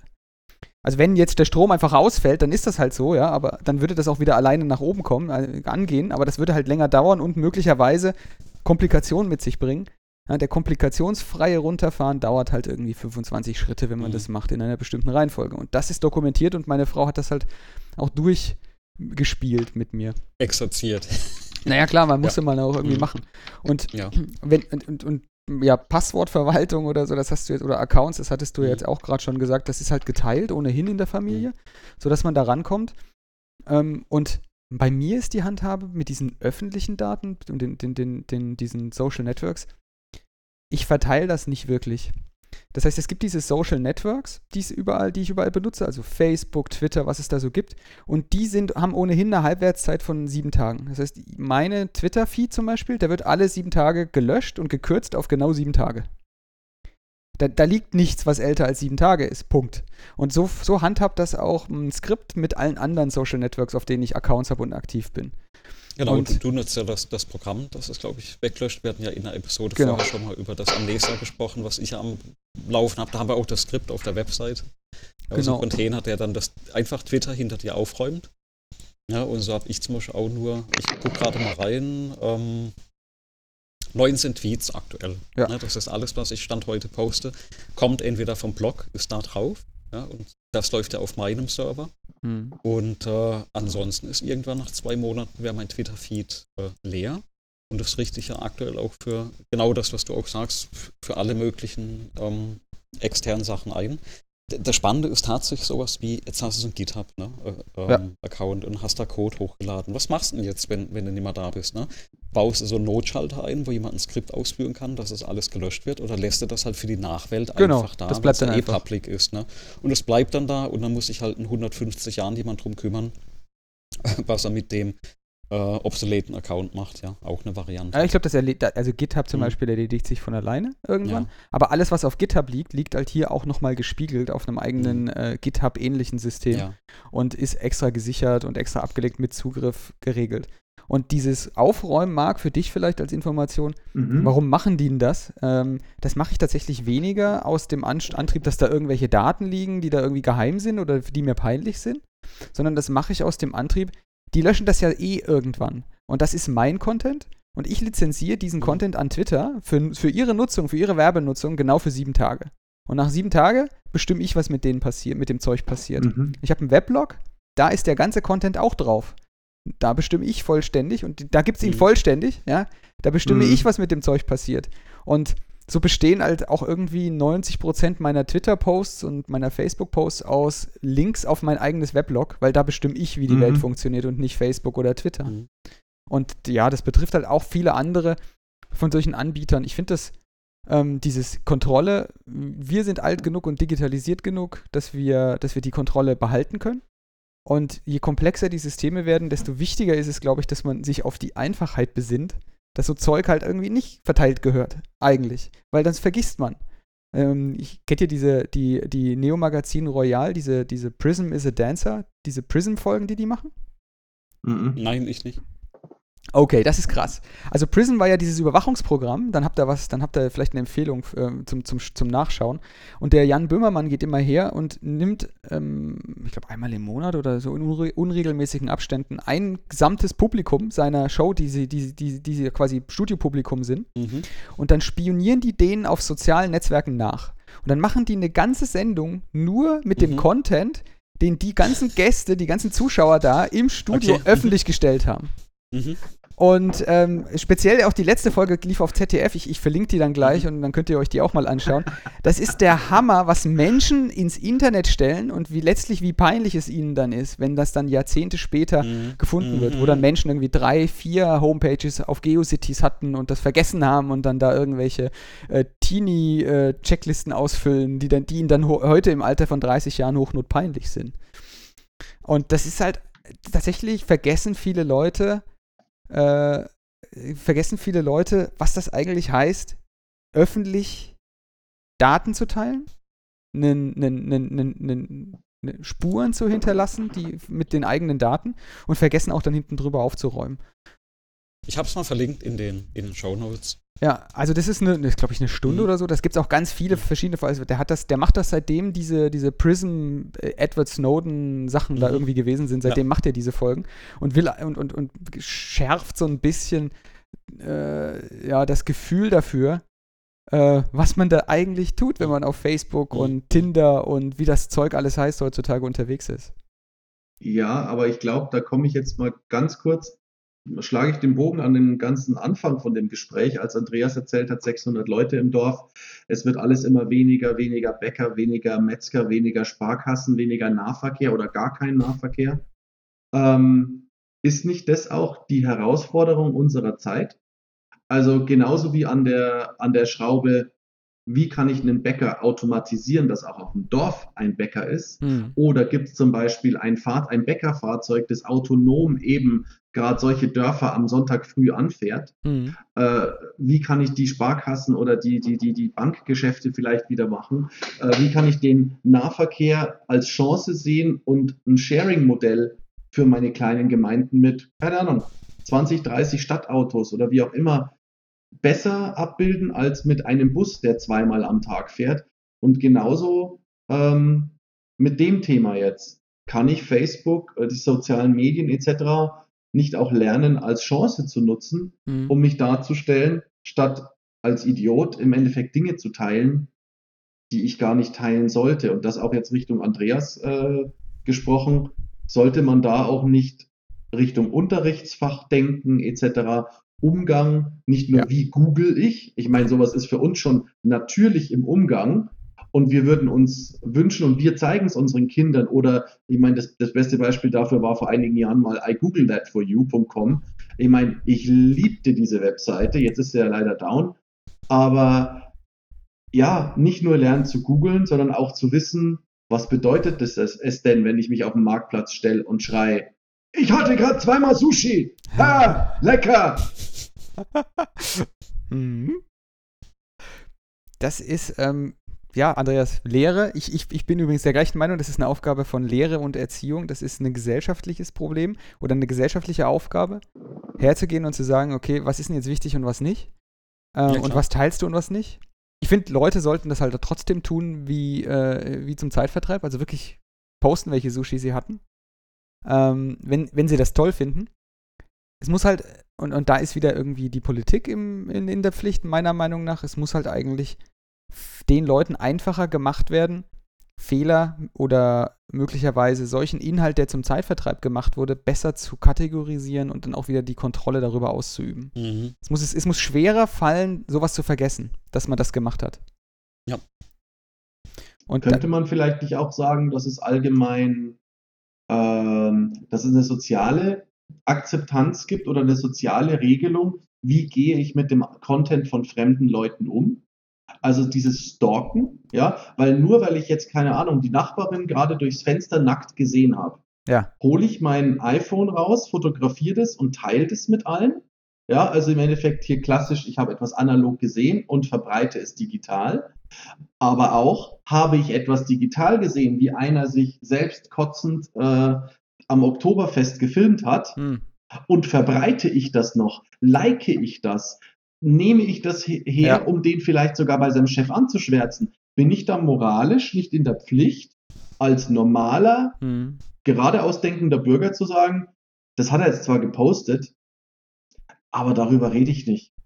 Oder das nehme ich nicht gegen ihn her. Ja, oder ich, also tatsächlich, ja, also tatsächlich ist es mir auch schon so gegangen, dass ich solche Postings gesehen habe und dann habe ich versucht, den Menschen zu helfen, indem ich ähm, versucht habe, für sie das aus dem Netz rauszubekommen. Das kann man mhm. melden, solche Sachen, ja. Und ich meine, mhm. das ist ein Mechanismus, den wir der Politik tatsächlich verdanken können. Ähm, ein Mechanismus, dass man solche Sachen da rauslöschen, rausgelöscht bekommt. Mit aller Zweischneidigkeit, die das hat, ja. Weil dann ja. ist die, ist die, ist, ist die Schneide, also auf der einen Seite ist die Zensur und auf der anderen Seite ist der, der Schutz. Ja. Ähm, aber grundsätzlich, ich meine, ja, es ist, es ist ein Problem, ja. Wenn du, wenn, wenn irgendjemand irgendjemand anderen filmt, ohne dass, ohne dass der das weiß und das mhm. online stellt, dann ist das schlicht und ergreifend illegal und das war es schon immer. Da braucht man keine neuen Gesetze oder politischen Aktivitäten, da braucht man Anstand und eine Verfolgung. Mhm. Und ähm, da ist es ja auch wieder eigentlich nicht schlecht, dass solche Dinge dann in solchen sozialen Netzwerken per Maschinenlernen äh, erkannt werden. Ähm, und mhm. Ähm, ich ich finde das ein bisschen absurd. Ich weiß, ich weiß nicht, wisst ihr zufällig, es gibt einen Mechanismus in Facebook, wie man verhindern kann, dass man so Revenge-Porn und oder so eigene Nacktbilder von sich selber auf Facebook auftauchen. Wisst ihr, wie dieser Mechanismus funktioniert? Ja, nee. keine Nacktbilder von dir selbst online stellen. Nein, du selbst, ja, ja, das, aber der, der ist gemeint ist, Revenge Porn ist ja, ist ja quasi so eine Kategorie. Freund äh, trennt sich von Freundin ja, ja. und Freund stellt Aufnahmen von Freundin online. Oder andersrum. Genau. Mhm. mhm. Und bei genau, Facebook keine solche Aufnahmen machen. Ja, keine ja. solche Aufnahmen machen, das ist das eine, mhm. aber ähm, möglicherweise gehört ja, das ja zum, ich weiß auch nicht, sollen die Leute doch so Aufnahmen machen, wenn sie beide mhm. daran Spaß haben? Ist, ist ja, das, das will ich nicht bewerten. Das Hochladen ist ja das Problem und wenn das so zur äh, äh, eine Revanche ist oder, oder ja, um jemandem was auszuwischen, dann ist es ein Problem. Und das Problem ist auch die technische Lösung dafür, nämlich mein, man kann bei Facebook, kann man das blocken. Man kann äh, quasi informiert werden, wenn Nacktbilder von einem selber hochgeladen werden und man kann selber dafür sorgen, dass die dann automatisiert geblockt werden. weißt du wie? Man lädt, dann will Facebook als allererstes erstmal Nacktbilder von dir haben. Das heißt, du musst der Maschine natürlich lernen, wie du nackt ausschaust. Und, und, und das an sich ist ja schon der Treppenwitz an, an, an der Stelle. Ne? Natürlich. Ich meine, kann man ja mal drüber nachdenken als normaler Mensch. Ja? Was denkt man da? Wenn du jemanden Patrouille schicken willst, ja, der eine Gefahr erkennen soll, dann musst du ihm die Gefahr erstmal zeigen, damit er sie erkennen kann. Und genau mhm. genau das passiert hier, ist natürlich mhm. komplett, komplett absurd in dem Kontext von solchen Nacktfotografien oder, oder solchen Bildern. Aber so ist nun mal die technische Umsetzung dafür. Das gibt es. Das ist tatsächlich, könnt ihr alle heute selber eure, eure, eure Nacktbilder hochladen, damit die dann nicht andere hochladen. Aber in Zeiten von Deepfake etc. finde ich, ist es eigentlich schon, also für mich als Digital Native wäre das nicht mehr relevant. Wenn ich da jemandem was anhaben wollen würde, ja. Dann hätte ich so viele andere Möglichkeiten, mich sozusagen mit dem blutigen Messer in der Hand vor die Polizeikontrolle zu stellen, wäre mir da echt zu doof. Ja, also da, tatsächlich Deepfake, da sagst du was, das ist natürlich extrem kritisch. Ähm, dass man Sachen und wenn man sich diese Videos dazu anguckt, die es da gibt, die, die, die Leute sind nicht, das ist nicht unterscheidbar. Also besonders nicht in diesen Pixelauflösungen, die man heute auf Telefon immer noch hat. Mhm. Ist nicht feststellbar, ob das jetzt der echte ist oder nicht. Ähm, und und äh, dafür ist ja auch so ein Podcast gar nicht ungeeignet, ähm, dass man das als Ausgangsmaterial dafür nimmt, dass man da die Stimmen zum Beispiel nachbaut. Also das mhm. ginge tatsächlich mhm. auch heute schon, dass man mit so einem, mit so einem äh, neuralen Netzwerk die Stimmen, das, was wir sagen, so nachbaut, mit nur dem Input, den man hier aus dem Podcast nimmt. Absolut. Und das, aber das, das ist ja nur die, die Schlussfolgerung dann anschließend. Ähm, vielleicht ist es ja eben nicht ausreichend, nur die Stimme und das Bild zu sehen, sondern oder aber, vielleicht aber ist es, musstest du ja dann doch bestimmte Sachen mit den ja. Menschen in Person tun. Ist ja aber auch nichts Neues. Was hast du früher gemacht? Da hattest du Tonbänder und hast die zusammengeschnitten. Mhm. Ne? Also es geht nur einfacher und schneller heute. Das ist eigentlich der, der massive Unterschied. Ähm, früher hattest du eben Tonaufnahmen, hast dann eben wirklich physikalisches Band zusammengeschnitten, dann hat es halt nicht ein paar Sekunden oder Minuten gedauert, dann bist halt eine Woche dran gesessen, um so ein Tonband zusammenzuschneiden. Ne? Also auch da wieder, glaube ich, ist es wirklich die, dieser Umgang mit den Medien. Ne? Also ne? ja, das Löschen muss einfach gehen, ne? auch das, das Rausnehmen von Informationen muss einfach gehen. Das auf jeden Fall. Aber auch, wer halt mit den Informationen umgeht und äh, was du wirklich postest und, und, und, was hochgeladen wird, muss jeder für sich quasi damit ähm, ja, ins Reine kommen, was da angestellt wird. Hm. Also Korrektur, ja. kleine Korrektur, das ist ein Pilotprojekt in Australien gewesen mit, den, mit dem Hochladen von den Nudes. Jetzt haben sie, glaube ich, dann mhm. nach dem Aufschrei, der da entstanden ist und dem Nichtnutzen, haben sie das dann hoffentlich sein lassen. Das kann ich jetzt nicht nachprüfen. Aber mhm. grundsätzlich, sie hatten das tatsächlich so vor, wie ich es beschrieben habe und haben das auch ähm, an Menschen ausprobiert. So. Jetzt haben wir auch, ähm, wir, wir haben vorher abgemacht ungefähr, wie viel Zeit jeder von uns dafür hat ähm, mhm. äh, sich nehmen will. Ich glaube, so langsam aber sicher sollten wir vielleicht die Landebahn ansteuern. Ähm, mit Landebahnen kennst du dich aus, Marc? Du wohnst äh, in der Nähe von einer, wenn ich das jetzt richtig noch im Kopf habe? Von zwei und gegen die dritte wird ja hier vor Ort immer ganz stark gekämpft. Ja, ich, ich bin ohnehin kein Freund vom Münchner Flughafen, weil ich finde den einfach verglichen mit anderen Flughäfen ein bisschen komisch. Aber das ist ja. Du komisch hat was mit Komik zu tun und das kann ja auch mal nett sein. Äh, ja, das stimmt. Es gibt schlimmere Flughäfen. Es gibt, es gibt schlimmere Flughäfen. Ich habe hab eigentlich nie gute, äh, tiefgehende, freudige Erinnerungen, aber auch keine negativen, das muss ich dazu sagen. Also ich habe nie ein Problem in München gehabt, es ist halt einfach nur nicht bemerkenswert gewesen. Es gibt bemerkenswerte also Erlebnisse. Weil, weil du jetzt komisch gesagt hast, für mich immer der Unterschied in dem Wort ähm, komisch im Englischen weird oder funny. Ja. Ja, und wir, wir packen als Deutsche das ja gerne mal zusammen. Und wenn du dann so auf Englisch wieder überlegst, dann musst du dir schon überlegen, war komisch für den Flughafen jetzt eigentlich passend? Lachen eigentlich nicht. ja den ganzen Tag alle? ja, besonders in Deutschland, weiß man ja. Ich glaube, das, ja, ja. das korrekte Wort, was wir da suchen, ist merkwürdig, ja, an, anstelle von komisch. Ah. Also umgangssprachlich komisch äh, meinen ja. wir wohl eher merkwürdig. Jetzt, jetzt Wobei merkwürdig ja auch wieder Genau, äh, jetzt packen wir aber die philosophische Keule Den Thesaurus aus, ne? aus, und fangen mit absonderlich befremdend, bizarr, drollig, eigenartig, nee. eigentümlich, kauzig, merkwürdig, schrill, seltsam, sonderbar, ja. sonderlich, wunderlich, befremdlich, exzentrisch, kurios, skurril, abgedreht an. Genau. Um, aber Andreas, darf ich da nochmal ja. einhaken, weil ihr jetzt gerade den philosophischen Part hier hervorgehoben habt? Ähm, das wollte ich vorhin noch einbringen. Ich habe mir auch ein paar Notizen dazu gemacht. Und als wir über Jobs und Maschinen und soziale Interaktion gesprochen haben, haben wir auch über dieses, ähm, ähm, wollte ich fast sagen, bedenkenloses Grundgehalt, ähm, das bedingungslose Grundgehalt mhm. sprechen. Und würdest du wirklich davon ausgehen, weil du hattest so den Eindruck vermittelt, wenn du den Leuten die Aufgabe nimmst und sagst, sie behalten ihr Gehalt, dass effektiv alle Philosophen und nicht eher total durchgeknallte Konsumenten werden? Ähm, nee, ich, ich, also ich bin also total also, für dieses äh, bedingungslose Grundgehalt, ich bin, muss ich von vornherein sagen. Genau. Also ich, ich, bin, ich bin wirklich überzeugt, dass, dass äh, mittel- oder langfristig die, ich, ich sage das mal so, die, diese Menschheit in diese ähm, Gene Roddenberry äh, utop utopische Gesellschaft äh, äh, wachsen kann, dass Menschen ähm, Dinge aus intrinsischem Antrieb machen, weil es ihnen Spaß macht, ja, und ihre Lebenszeit nicht damit vergeuden, ähm, dass sie da die ganze Zeit nur, weiß nicht, anstellen, Party machen und sich, äh, was weiß ich, für, für schlimme Dinge anstellen, ja. Ähm, ich glaube, wir sind da auch gesellschaftlich noch nicht.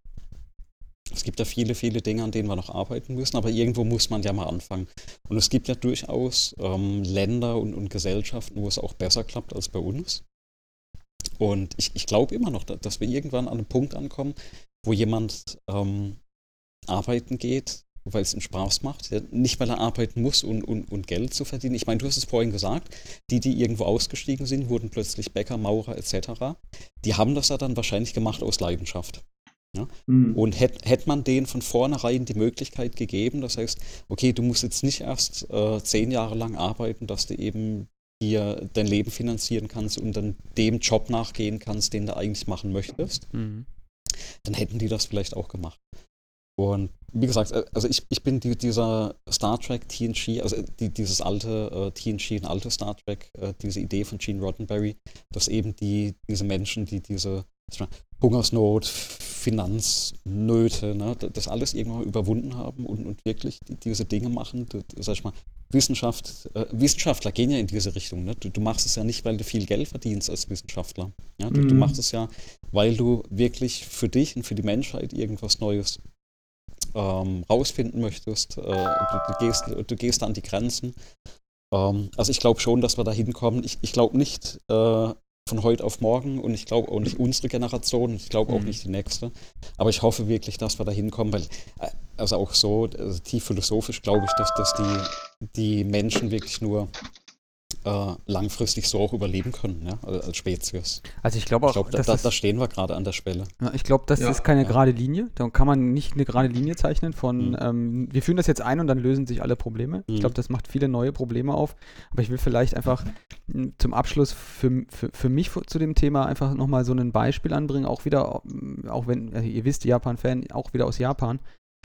Ähm, diese ganze Automatisierung und diese Roboter, die die in die, mhm. in die Gesellschaft einführen, da stehen Roboter in vielen Sachen rum, ne? die am Empfang und so weiter und, und die funktionieren eigentlich nicht wirklich besonders gut und die sind alle irgendwie komisch. Und was die gemacht haben ist, die haben sich dann aber die Frage gestellt, welche sozialen Aspekte hatten das, wenn da so ein Roboter eigentlich rumfahren kann mhm. und irgendwie zum Beispiel einen Kaffee servieren kann.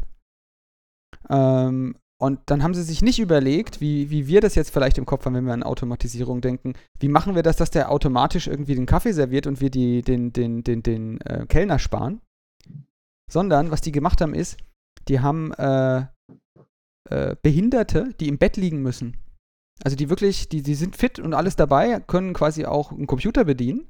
Ähm, die haben und, und können auch sehen und sprechen ähm, können sich halt nur nicht bewegen, sind, sind gelähmt und, und, und, liegen dann halt im Bett, bettlägerig. Deswegen, die haben die genommen und haben die quasi, äh, haben den, die, diese Roboter als Hülle gegeben sozusagen.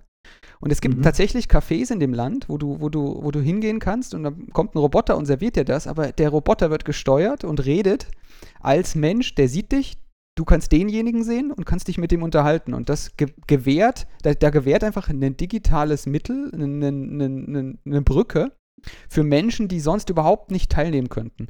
Und stellt sich mhm. raus, solche Sachen ähm, machen tatsächlich ähm, nicht nur den Leuten da, äh, oder bringen nicht nur den Leuten was, die einen Kaffee serviert bekommen, nämlich einen Kaffee, sondern das bringt mehr als nur den Kaffee, diesen Leuten, mhm. und den Leuten, die das, die das bringen, die das machen, ähm, die diese Fernsteuerung machen, diese Remote Control, denen bringt das eine Teilnahme an der Gesellschaft, die ihnen sonst nicht erschlossen wäre. Und ich glaube, dieses positive Draufschauen und nicht immer nur das Problem sehen an der Digitalisierung, das ist, glaube ich, echt was Angebrachtes. Und man muss halt respektieren, dass es Menschen gibt, die Bäcker geworden sind oder, oder Schreiner geworden sind, so wie du, wie du, wie, wie diese Menschen, die da als Aussteiger aktiv geworden sind, die das halt nicht geil finden. Ähm, die mhm. sind das geworden, weil da gab es keine andere Option. Und ähm, da gibt es aber vielleicht Sachen, die die geil finden, die die gerne gemacht hätten, die sie nicht machen können in ihrer Situation, die ihnen da quasi aufgeschlossen würde. Durch so ein Grundeinkommen oder durch eben die Möglichkeit, einfach was anderes zu machen. Die Freiheit, ortsungebunden Dinge zu tun, weil wir da eben einen digitalen Weg hin haben. Ähm, und deswegen ging es mir vorhin auch in der Ansprache zum Thema, ähm, eigentlich will man den Menschen ja die langweilige Scheiße wegnehmen, nicht um den einen Job, ja, weiß weiß ich, du, du, du drückst die ganze Zeit irgendwelche Knöpfe ähm, nur, ja, so Homer Simpson im, im Atomkraftwerk drückt immer nur auf den mhm. nicht explodieren Knopf, so einmal mhm, pro Minute ja. oder so. Ähm, sowas meine ich nicht. Oder auch nicht wie bei, wie bei Lost irgendwie Zahlen eingeben, einmal, einmal alle paar Stunden. Ähm, und man weiß gar nicht warum. Sondern da geht es mir halt um die Jobs, wo die, die, den Leuten wirklich in dem Moment dann auf den Sack gehen und wo sie gerne was anderes machen würden. Ähm, und, und das kann man eigentlich heutzutage schon, könnte man als Gesellschaft schon, so wie in Star Trek, anders aufstellen. Und irgendwann erreicht man das vielleicht, diese große, das ist ja fast keine Vision, sondern mehr so eine Utopie, was ich Star Trek mhm. irgendwie äh, reininterpretiere. Und da gibt es einen großen Unterschied dazwischen. Ähm, und diese Utopie zu, äh, anzustreben, das finde ich schon echt eine gute Idee. Und es gibt ja mehr als das eine oder mehr als ein Gerät, was Wirklichkeit geworden ist, was vorher nur Picard in den Händen mhm. hielt.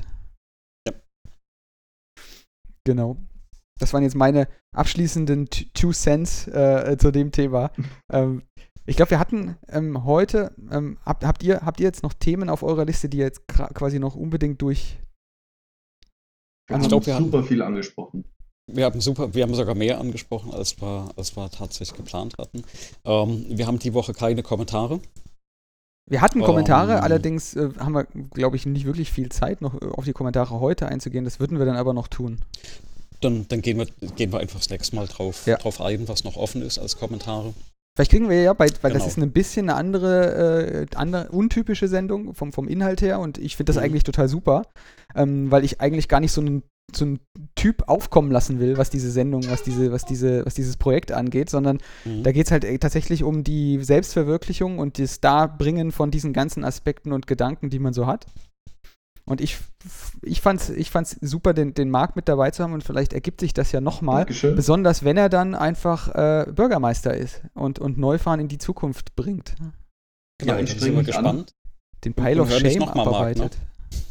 Ja, ja, spätestens dann. Und äh, dann freue ich mich, euch auch als Consultants dieser, dieser vielen, vielen, vielen Insellösungen dann äh, wertvolle Tipps mitzunehmen, weil das ist das Schöne. Ich fühle mich gerade so, als hätte ich schon und auch als hättet ihr dieses äh, bedingungslose Grundeinkommen und wir unterhalten uns genau so, ja. als würden wir danach in dieser Utopie schon leben. Und das finde ich jetzt an unserem Gespräch eigentlich so geil, weil wir da, ob das jetzt weltoffen ist oder ob das jetzt wirklich so ist, dass wir uns einfach mal philosophisch mit IT auseinandersetzen, ähm, finde ich schon geil.